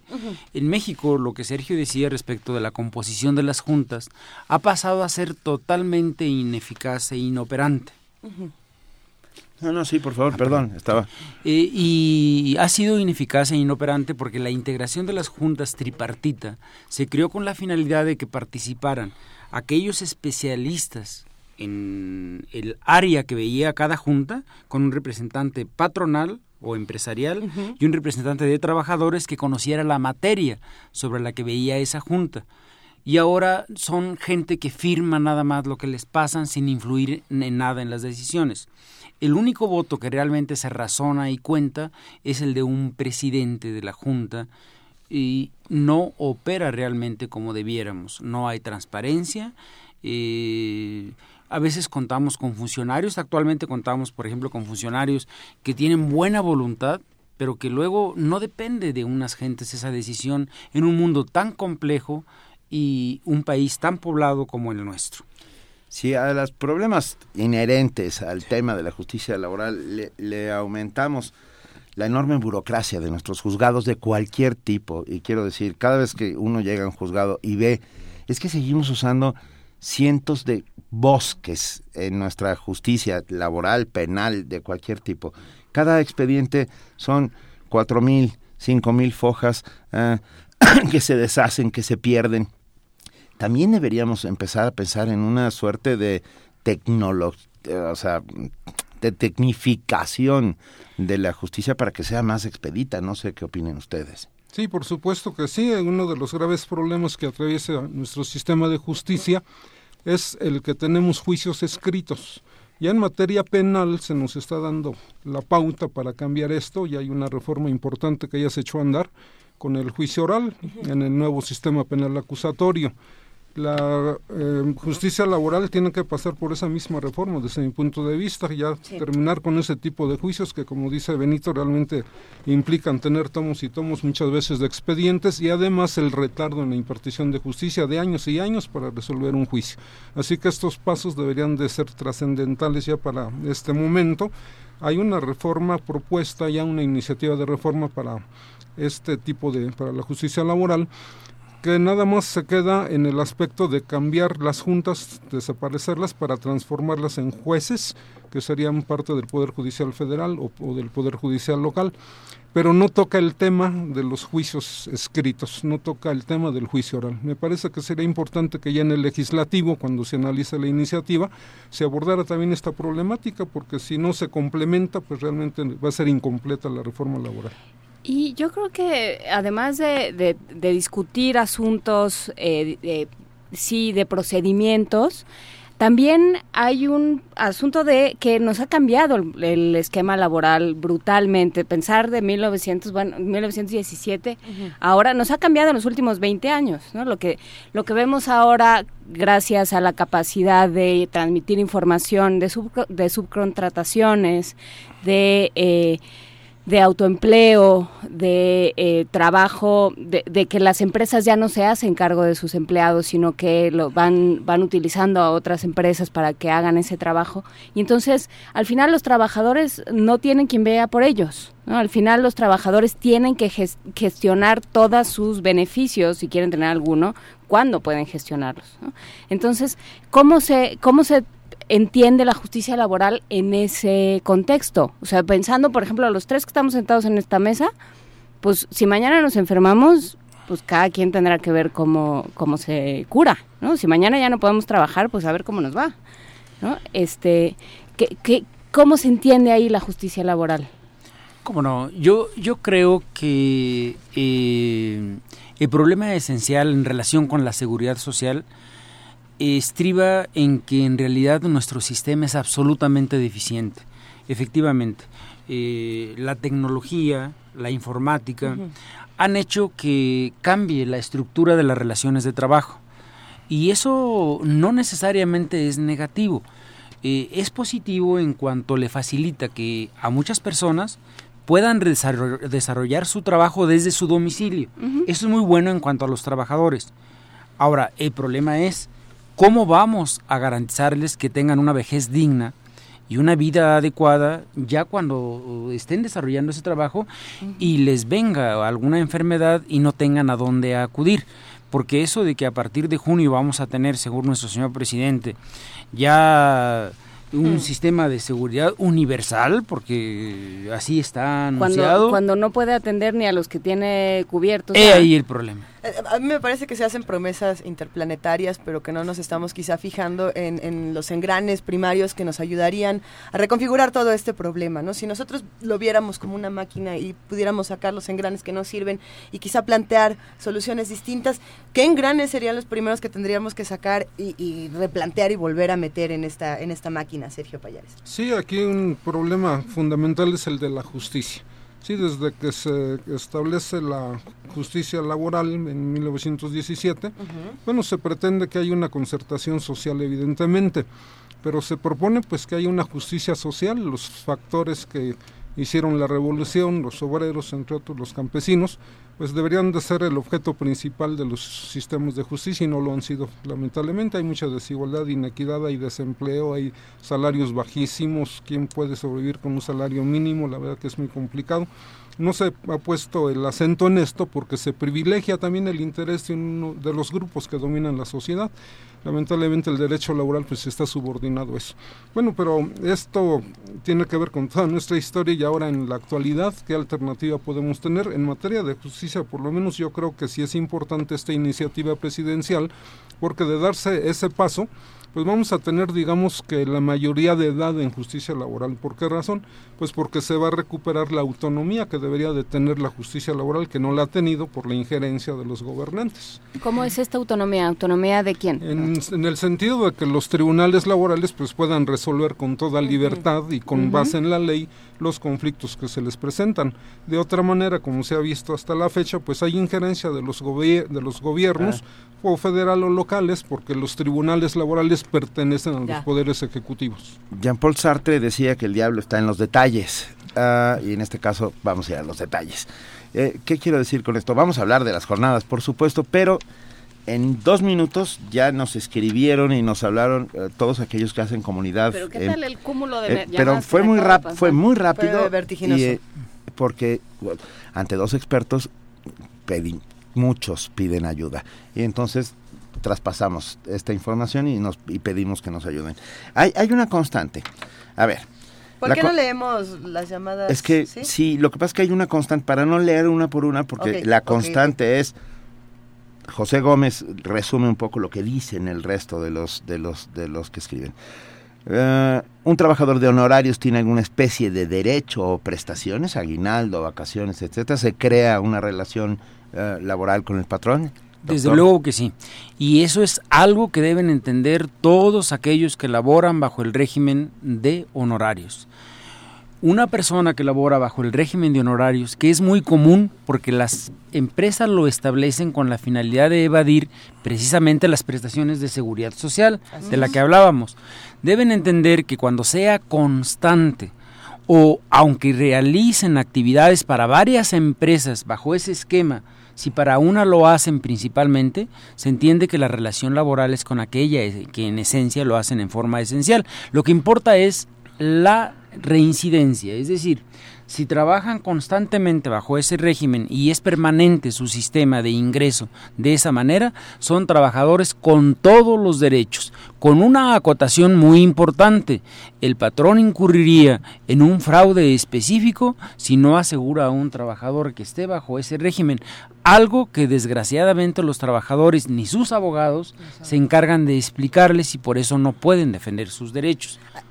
si tengo entendido es a partir de tres meses que uno recibe pago que puede decir que tiene una relación constante a partir del primer día. No, no. Desde, el, desde el, instante mismo en que se presta el servicio se es trabajador. Ahora muchas veces se recurre a este artificio de decir, pues eres un eres contratado por honorario, ¿sí? Y esto lamentablemente sucede hasta en el servicio público. Las dependencias públicas, sean federales o locales, acuden a esa figura para Te dicen proveedor para que no seas trabajador. Para evitarse los derechos laborales, pero realmente son trabajadores por prestar un servicio personal. Y, seguimos con el diablo y los detalles. Ah, Rebeca Pérez nos dice, trabajo en una dependencia de gobierno, tengo 15 años ahí y ahora me quieren despedir. Siempre he estado por honorarios, tengo derecho a liquidación ¿Quién me puede orientar? Por supuesto que sí. Para empezar, repito, es trabajadora. Eso de que digan que es por honorarios no tiene ninguna significación jurídica. En un juicio, evidentemente, probado, probando que se presta un servicio personal a cambio de un ingreso que está en una jornada, en un lugar de trabajo. Eso, evidentemente, le da la característica de trabajadora y tendrá todo el derecho para que la liquiden, por supuesto y José, bueno, José Gómez, Marta Rivera, Esperanza Ortiz, eh, Felipe Torres, ¿cuáles son las obligaciones de los patrones con sus trabajadores que no tienen contrato o base? Estamos desprotegidos ante la ley porque siempre nos amenazan con dejarnos sin trabajo y sin ninguna protección. ¿A quién, ¿Con quién acudir? En absoluto. No están desprotegidos, están protegidos. No lo saben, pero están protegidos. Y entonces lo importante es saber ante quién acudir para poder eh, protegerse. La ley lo dice con toda claridad que la relación laboral se entiende establecida entre aquel que presta el trabajo y lo recibe, independientemente de la denominación que se le dé. Porque se utilizan varios nombres para darle un significado eufónico y bonito ¿verdad? Pero en realidad lo que importa es la forma como se presta el servicio. Ellos qué deben hacer inicialmente? Primero, a través de una acción declarativa ante la Junta de Conciliación y Arbitraje correspondiente, sea materia burocrática, entonces ya sería una, una sala, sea eh, materia eh, federal, o sea, materia local, pedir una a través de una acción declarativa que consiste en ir y decir, oye, reconóceme este derecho, ¿verdad? Que se les reconozcan esos derechos que tienen. Todos los trabajadores que prestan el servicio tienen derecho a la universalidad de los derechos que la ley consagra. Venga, pues estamos, estamos en ello. ¿Por qué los juicios laborales tardan tanto, tantísimo? Dice Rafa Olmedo.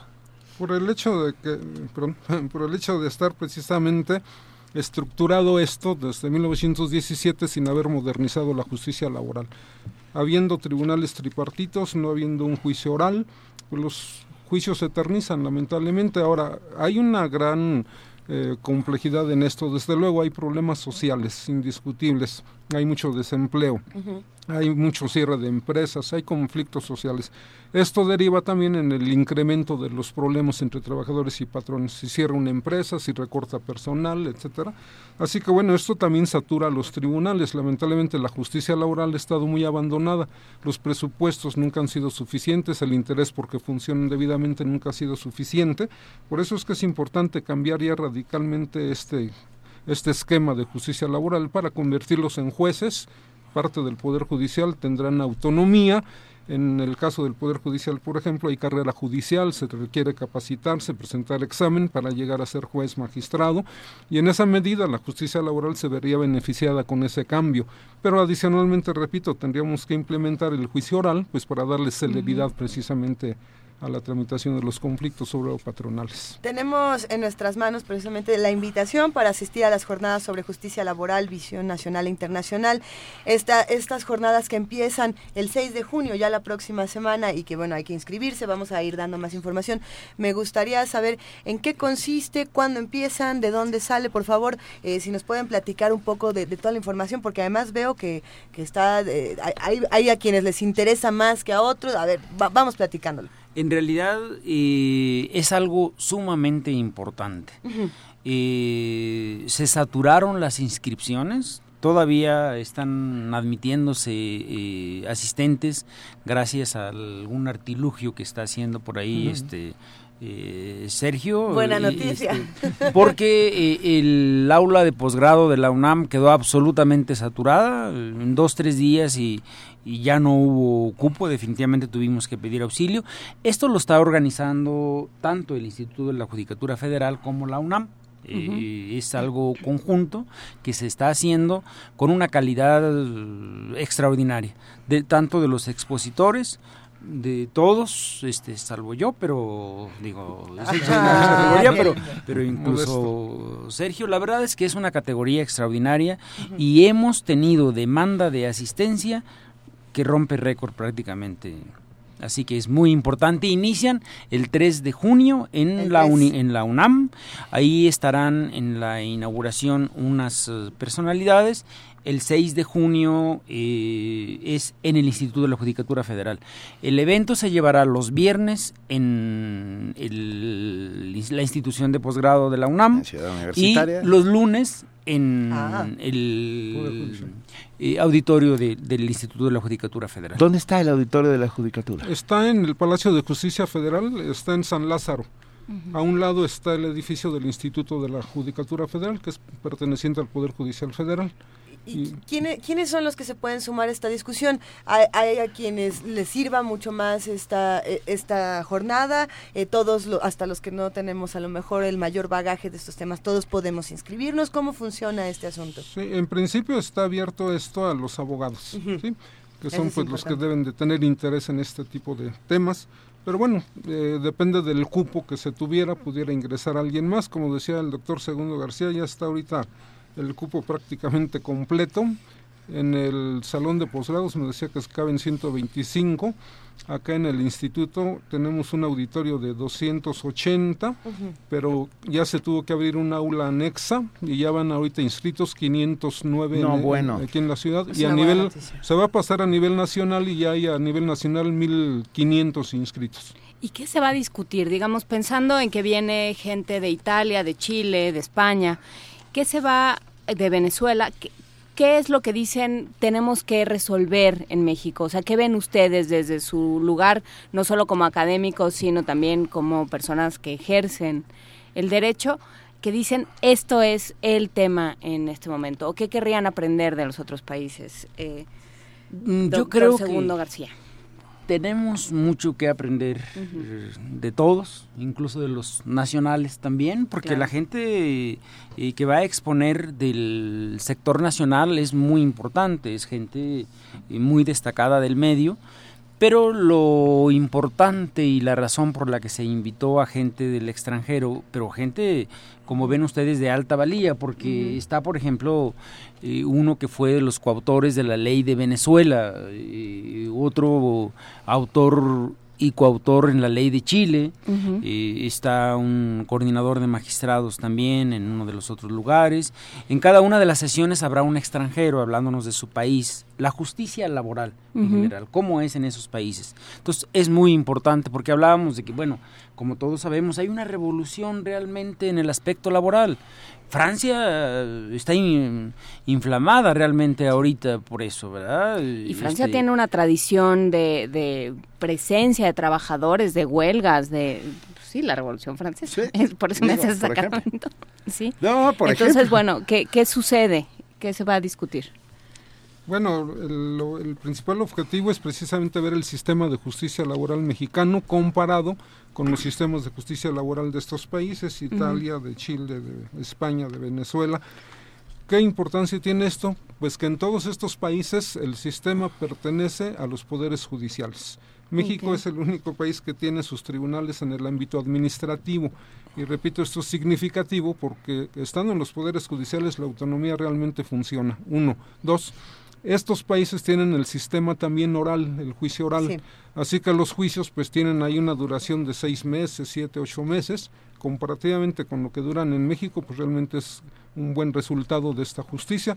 Queremos hacer ese comparativo, no tanto por copiar, sino porque analicemos cómo ha funcionado, qué problemas tienen allá, porque obviamente que tienen problemas. A veces sí terminan el juicio rápido, para, pero para dictar la sentencia se tardan un poquito, por la saturación también de juicios que llegan a tener. Queremos comparar un poco lo que pasa allá con lo que tenemos aquí y además con esta ventaja de que tenemos la iniciativa presidencial para reformar el sistema de justicia laboral. Así que va a ser muy rico, creo que, este evento. y con los participantes que tenemos, tenemos abogados que son del sector empresarial, abogados del sector sindicalista, tenemos académicos y tenemos magistrados del Poder Judicial Federal. Uno de ellos es el doctor eh, Arturo Alcalde Justiniani, con el cual acabamos de hablar hace unos minutos ah, sobre, ah, las huelgas en Francia, sí. que, eh, bueno. Les deseamos todo el éxito. Siguen preguntándonos cosas, perdón, eh, ya me dicen que estamos cerrando esta conversación, pero ¿existe alguna suerte de oficina de apoyo a preguntas de nuestros eh, queridos amigos que nos escriben? ¿Dónde los podemos Pues, eh, contactar? si quieren les dejo un correo electrónico para Claro. que con mucho Por gusto favor. canalicen las preguntas que quieran formular. Mucho Por gusto. favor. Sí, es Serpala, S-E-R-P-A-L-A. Serpala. Serpala 05. 05. Arroba hotmail.com. Bueno, pues ya, ya lo oyeron. Serpala05 Y- arroba y hotmail.com. otro más, Y otro más. Doctor Otro Segundo, más de Sega, De Sega. Con ese, de con ese, Sega. sí, arroba Sí. segundogarciaabogados.com.mx. Nos están dando sus correos. Sí, así es. Muchas se agradece, ¿no? No, no, Entraremos bueno. en contacto con ustedes. De verdad que hay muchísimas preguntas de los radioescuchas, tanto en llamadas como en Twitter. Eh, una última pregunta es si estas conferencias y estas jornadas se van a transmitir desde alguna plataforma, ya sea Periscope, algún tipo de streaming, para que todos los que a lo mejor no son abogados y no puedan inscribirse puedan estar también en contacto y también puedan lanzar preguntas y puedan integrarse a la discusión. Sí, eh, en la UNAM, que además también, aunque el cupo es de 120 y tantos, 122 aproximadamente, eh, tenemos inscritos ya casi 200. Es decir, no sé cómo le vamos a hacer. Tenemos eh, eh, este, salones más amplios y quizá nuestro director permita que se cambie a un salón más amplio en un momento determinado o quizá le colguemos el milagro a Sergio para que él sea el que se encargue de ampliar porque hay una sala en el Instituto de la Judicatura y creo que ahí podría ampliarse el... Para ese el tipo de milagros hay que apelar a San Marconi. A San Marconi. Ah, pues no, a la, a la televisión, etcétera. A las ondas. No saben cuánto le agradecemos al magistrado Sergio Payares y Lara, coordinador de las jornadas de justicia laboral en el Instituto de la Judicatura Federal, y al doctor Segundo García Hinojosa, organizador de las jornadas en la Facultad de Derecho de la UNAM. Muchísimas gracias a los dos y Gracias. por haber contestado estas inquietudes de nuestros de los que hacen comunidad todos los días. Que se resumen en esta idea de, eh, de que se... de que estamos solos. de que se privilegia al patrón, de que el, el- de que el trabajador está desfa- está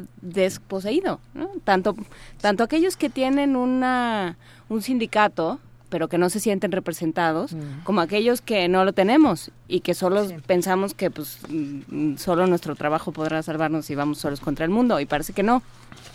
No estamos en solos. absoluto, no estamos solos, estamos totalmente protegidos.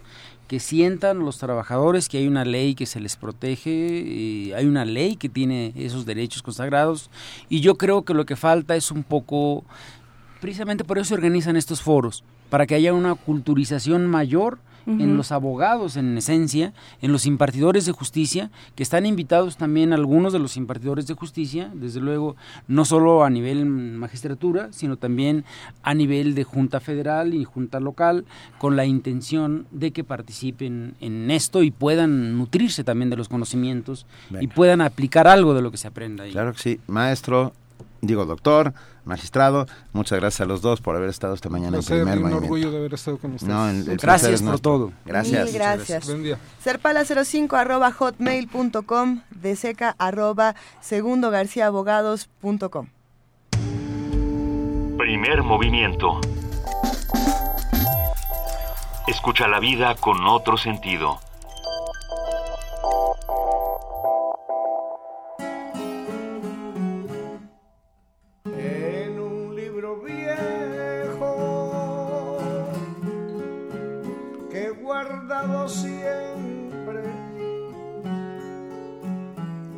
Encontré una carta que en tiempo pasado me hizo muy feliz en ella decía que yo era su vida, que ella me quería, no me olvidaría, eras muy feliz. Tiempo ha pasado, la vida ha cambiado,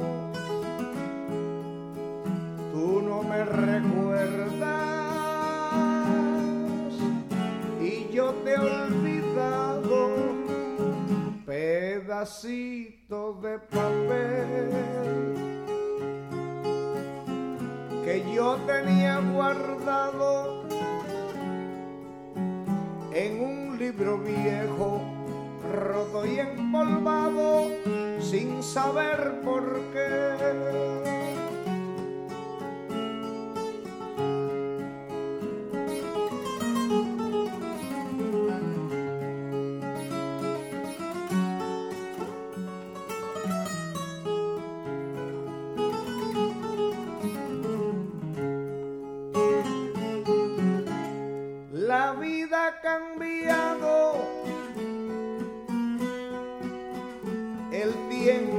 Pasado, tú no me recuerdas y yo te he olvidado, pedacito de papel que yo tenía guardado en un libro viejo, roto y empolvado, sin saber por qué.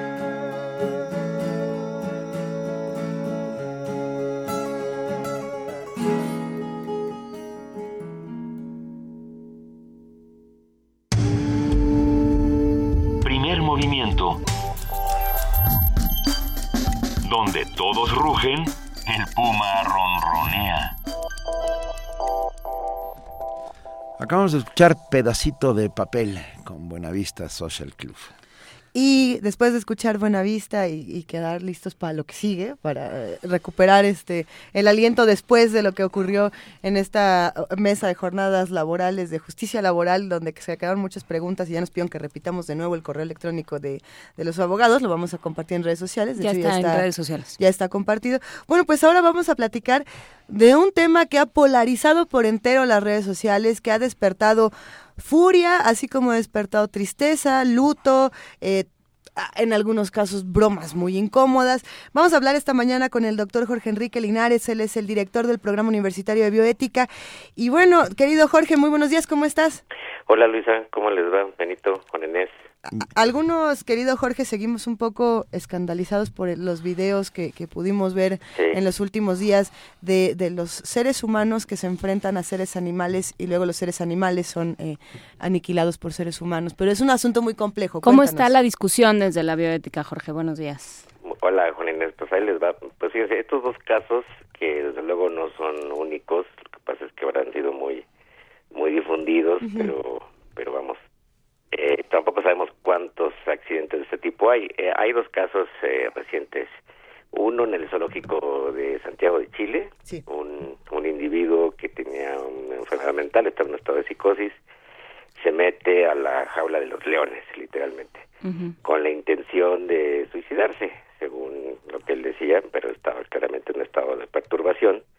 Eh, de los tres que hay ahí, pueden eh, retirar a una de las leonas que se asusta y se regresa a su jaula de a su cuarto de noche, y los otros dos eh, lo atacan porque obviamente está invadiendo su territorio y parece que fue en actitud de, de querer este, que lo atacaran. Entonces lo atacan, los eh, les disparan dardos tranquilizantes, no funcionan y finalmente los matan. Y el otro caso, que es eh, más comentado ahora y también muy terrible, en el zoológico de Cincinnati, un niño pequeño, de parece de cuatro años, cae al, al foso donde están los gorilas, de una altura más o menos de cinco metros, y uno de los gorilas macho, eh, un gorila enorme de, de, de espalda plateada, eh, pues va y, eh, y lo empieza a mirar, lo, lo mueve porque el niño está muy golpeado, está herido, cae incluso en el agua, se ven unos videos tremendos, pero claramente no lo está atacando ni tiene la intención de atacarlo, está muy confundido. Y eh, pues se sabe que los gorilas no atacan así y menos a crías. Entonces, igual, supuestamente disparan los dardos tranquilizantes, no, no deciden disparar los dardos tranquilizantes para no, eh, digamos, asustarlo o enardecerlo y le disparan y lo matan. Entonces, miren, el, el dilema moral es, es fuerte, es tremendo. Creo que la mayoría de los seres humanos eh, no dudarían en, en salvar una vida humana y sacrificar una vida de otro animal, ¿no? Eso parece, parece ser una constante, sobre todo en situaciones de verdadero peligro o en el caso en el que otros animales ataquen a humanos, y más aún si se trata de un niño pequeño. Eh, pero, sin embargo, pues hay un gran debate de por qué eh, matar a esos animales de una manera, en el caso del gorila, totalmente eh, parece que innecesaria, porque no, no lo había atacado ni tenía la intención Mucha gente cree que los gorilas son feroces y salvajes y atacan a la primera, eso no es cierto. Hay un artículo de, de Peter Singer, eh, filósofo y, y animalista y ambientalista, que apareció en varios cosas que justamente esto es un dilema terrible para la filosofía justamente ética del utilitarismo. Se ha planteado siempre ese problema, ¿no? ¿A cuántos se puede salvar en una situación de peligro? ¿A quién preferir? Que, en, que el problema es que cuando hay que actuar, pues se va a tener que preferir y se va a tener que quizá sacrificar a alguien. Entonces, les digo, muchos no dudarían en sacrificar a otro animal y preferir a uno de nuestra especie, esto se llama especismo, eh, pero el problema es que esos animales que están en cautiverio pues son responsabilidad de los humanos, no solamente de los zoológicos, y esto pues eh, levanta otra vez los cuestionamientos sobre la función de los zoológicos. También hay que decir, eh, los zoológicos no se cree que todos son eh, cárceles terribles y que todas las personas que trabajan ahí son unas desalmadas, ¿no? eh, al contrario, hay mucha gente que conoce bien a los animales, que los quiere, que los ha cuidado. En muchos zoológicos hay animales eh, en peligro de extinción, como es el caso de los gorilas, eh, eh, cumplen funciones de también de reproducir especies y de conservarlas. El gran problema para mí de los, de los zoológicos hoy en día, y este, estos casos lo revelan, es que la función de la exhibición casi circense de los animales, pues ya debería ser cuestionada y en todo caso modificada, ¿no? O sea, eh, parece un contrasentido que los zoológicos parece que existen para el divertimento de la gente y sobre todo de los niños. Bueno, pues yo creo que esto demuestra que por un lado la responsabilidad de los padres, yo quisiera conocer a esos padres de Cincinnati, que igual fue un terrible accidente, pero bueno, como se te cae un niño a un, a un foso. Nunca has llevado a un niño a un zoológico, ¿verdad? Exacto, entonces, primera medida que yo tomaría, digamos, esto tiene que discutirse y va a levantar mucha polémica, es prohibido a los niños en los zoológicos. Para empezar, niños, sobre todo pequeños, porque la gente, pues, aunque los cuide, puede haber un accidente, se pueden mover en cualquier momento, se caen, son algunos muy inquietos y entonces esto es un peligro terrible para los animales y para los para los niños. Entonces deberían de, restringirse las visitas y ya no tener esta idea de que el zoológico es un espectáculo de divertimento para niños y adultos. Basta de eso, así que los zoológicos se convierten realmente en, lugares de conservación de animales en peligro de extinción, eh, de animales que son rescatados de otros lugares en donde los maltrataban, en zoológicos, en las casas de los, los narcotraficantes, qué sé yo, ¿no? Y, eh, y replantear la función de los zoológicos, porque en efecto muchos de los animales en cautiverio no podrían ser regresados a hábitats naturales. Eso es muy difícil, todo el mundo lo sabe, los etólogos lo conocen muy bien. No es el caso, como algunos piden a veces, que todos los animales sean regresados a hábitats. Y, y en todo caso, transformar estas eh, entidades eh, en otro tipo de, de, instalaciones. Lo que, lo que se cuestiona claramente aquí ya es esta idea del del divertimento, les digo casi circense, que hay en los zoológicos del mundo, porque muchos pues se cometen en un, en un negocio, ¿no? no sé si en la Ciudad de México y otros países, lugares del país sean un gran negocio, pero bueno, es un paseo para mucha gente. Pero ya habría que cambiar esa idea de que los animales están ahí enjaulados para que uno se divierta y para que los niños se entretengan. Sí, hay que pensar, Jorge, creo, eh, de por qué privilegiar, creo que lo que está en el, en, en el centro de esta discusión es por qué privilegiar a una especie sobre otra. Exacto, y, el, el, asunto para mí es la responsabilidad que tenemos todos los humanos de esos animales que tenemos en cautiverio, por una u otra razón que hayan llegado ahí, sobre todo los zoológicos públicos, ¿no? Uh -huh. Este, pues tenemos que cuidarlos y es terrible eh, que porque hay un accidente y algún humano se mete ahí en una de las jaulas, haya que matar a los animales de una manera tan despiadada. Eso sí, es, es muy triste, es, es muy, muy terrible más allá de que pueda haber algo realmente muy accidental o desafortunado como quizá fue el caso de, de Chile. Y entonces levanta la polémica porque algunos dirían también, bueno, pues ¿por qué tenemos que preferir a una vida humana siempre sobre una vida de otro animal, no? Uh -huh. eh, en el caso de los niños, pues la mayoría no tendremos duda decir decir, si está en peligro hay que salvarlo, ¿no? Pero esto muestra, digamos, el, el problema de seguridad y de, y de los fines de, estos de estos eh, instalaciones de los zoológicos en el mundo, ¿no? O sea, eh, ahora no no tengo los datos, pero cuántos cuántos miles, quizás cientos de miles de animales están en los zoológicos, al menos en el mundo occidental, y esto ya obliga a cuestionarnos desde una bioética mucho más amplia la función, la finalidad de esas instalaciones. Yo no creo que, eh, digamos, se pueda decir que en todos los zoológicos se maltratan los animales o que todas las personas que trabajan ahí son son totalmente desconsideradas, sino que habría que repensar, sobre todo en el caso de los zoológicos públicos, esa función y por lo pronto, por incluso por seguridad de los propios humanos, no debería haber ya estas visitas eh, abiertas con poca seguridad, con tantos niños, porque la verdad además eh, a todo el mundo quizá le fascine ver a los grandes mamíferos, ¿no? a, los animales que son más hermosos sin duda como los felinos o los primates, pero la verdad es que pocas pocas funciones de aprendizaje y de conocimiento eh, recibe la gente en, los zoológicos. Eh, ese es lo que yo creo y, y y esto nos, nos, nos debería mover a replantear y a reflexionar la función de ese tipo de instalaciones en las ciudades. Es un tema muy complicado, Jorge Linares. Hay muchísimas cosas que seguir discutiendo. Eh, sin duda, eh, tratamos algunas de las posturas, quedaron muchas otras en el tintero. Si te parece bien, sigamos discutiéndolo la próxima semana, sigamos discutiendo de también cómo se relacionan los humanos con los humanos. Así es. Ahí les dejo planteado el asunto. Espero que escuchas este, manden sus opiniones y reflexionen fríamente qué se debería hacer en estos eh, en estos casos. ¿no? Gracias, Jorge Linares. Te mandamos un gran un abrazote, Jorge. Igualmente. Hasta, luego. Nos vamos con una nota eh, sobre la conferencia. A ver, expertos de la UNAM analizan las implicaciones de la radiación solar en la salud. Según los especialistas, los habitantes de la Ciudad de México están más expuestos. Creo sí. Nuestra compañera Virginia Sánchez nos tiene la nota.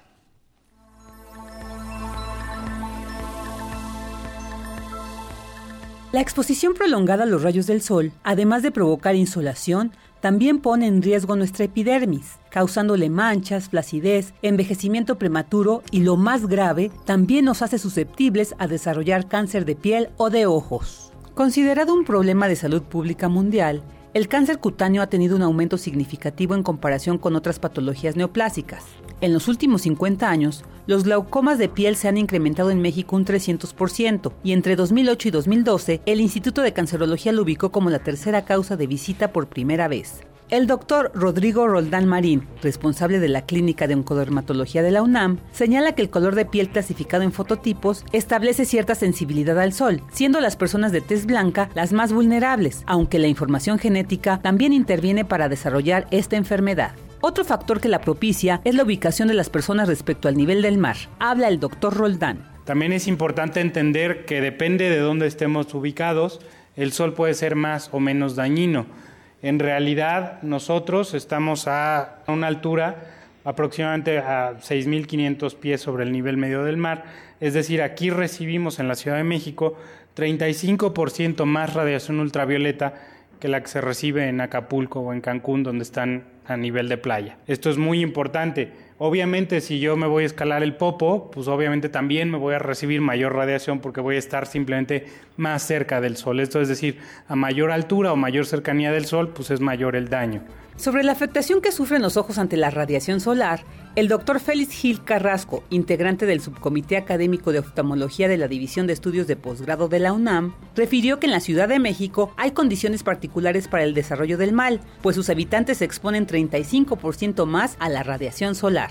Esto quiere decir que la capa atmosférica tiene menor cantidad de agua. Entonces la condensación de la situación del filtro que funcionaría para esa radiación ultravioleta es menor. Pero ahora ubiquémonos en nuestra preciosa capital y veamos que aparte de eso tenemos agujeros de ozono, que implica el tener alteraciones justamente en esa cantidad de agua y quedan las moléculas de ozono, que son unas moléculas de oxígeno más grandes, diferentes y que funcionan como una especie de espejo para que entendamos esto mejor. Por eso es que a ciertas patologías en la Ciudad de México tienen una predilección, no solamente por la altitud, sino por los defectos que tenemos en la capa atmosférica. Los expertos recomiendan acudir a una revisión médica periódica a partir de los 40 años, usar vestimenta protectora, bloqueador con un factor de protección solar mayor a 30, lentes de aumento de sol con filtro de protección solar ultravioleta y antirreflejante.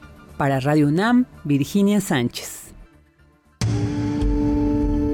Primer movimiento. Donde la raza habla.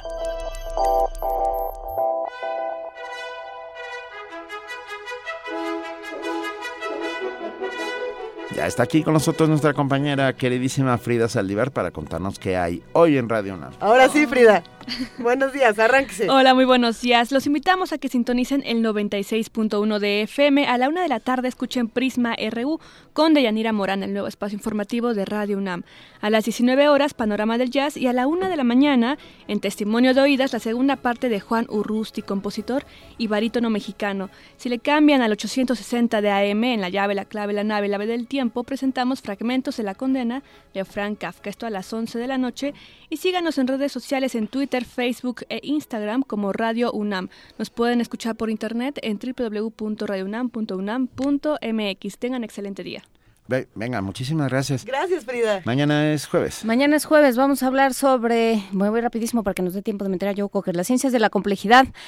¿Qué son las ciencias de la complejidad? Vamos a hablar sobre la carta de la OEA en Venezuela, vamos a hablar sobre las elecciones del domingo, porque sí, porque no, qué pasa si no vamos, qué pasa, quiénes van a tomar las decisiones si no vamos nosotros, y eh, Alberto Betancourt con la cumbre del G7, donde acabó siendo una pamba para China. Muchísimas gracias, querida Juana Inés de esa. Gracias, querida Luisa Iglesias. Eh, gracias, a todos. Gracias a todos los que están ahí haciendo comunidad con nosotros. Esto fue Primer Movimiento. El mundo desde la universidad.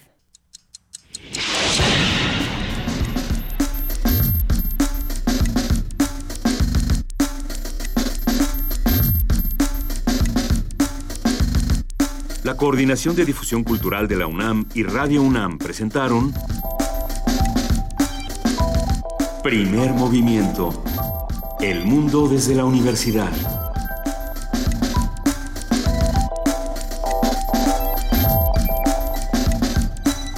Coordinación de invitados Amalia Fernández y Miriam Trejo. Redes sociales Vania Nuche. Operación técnica Arturo González. Producción Frida Saldívar, Francisco Ángeles, Tamara Quirós y Silvia Cruz Jiménez.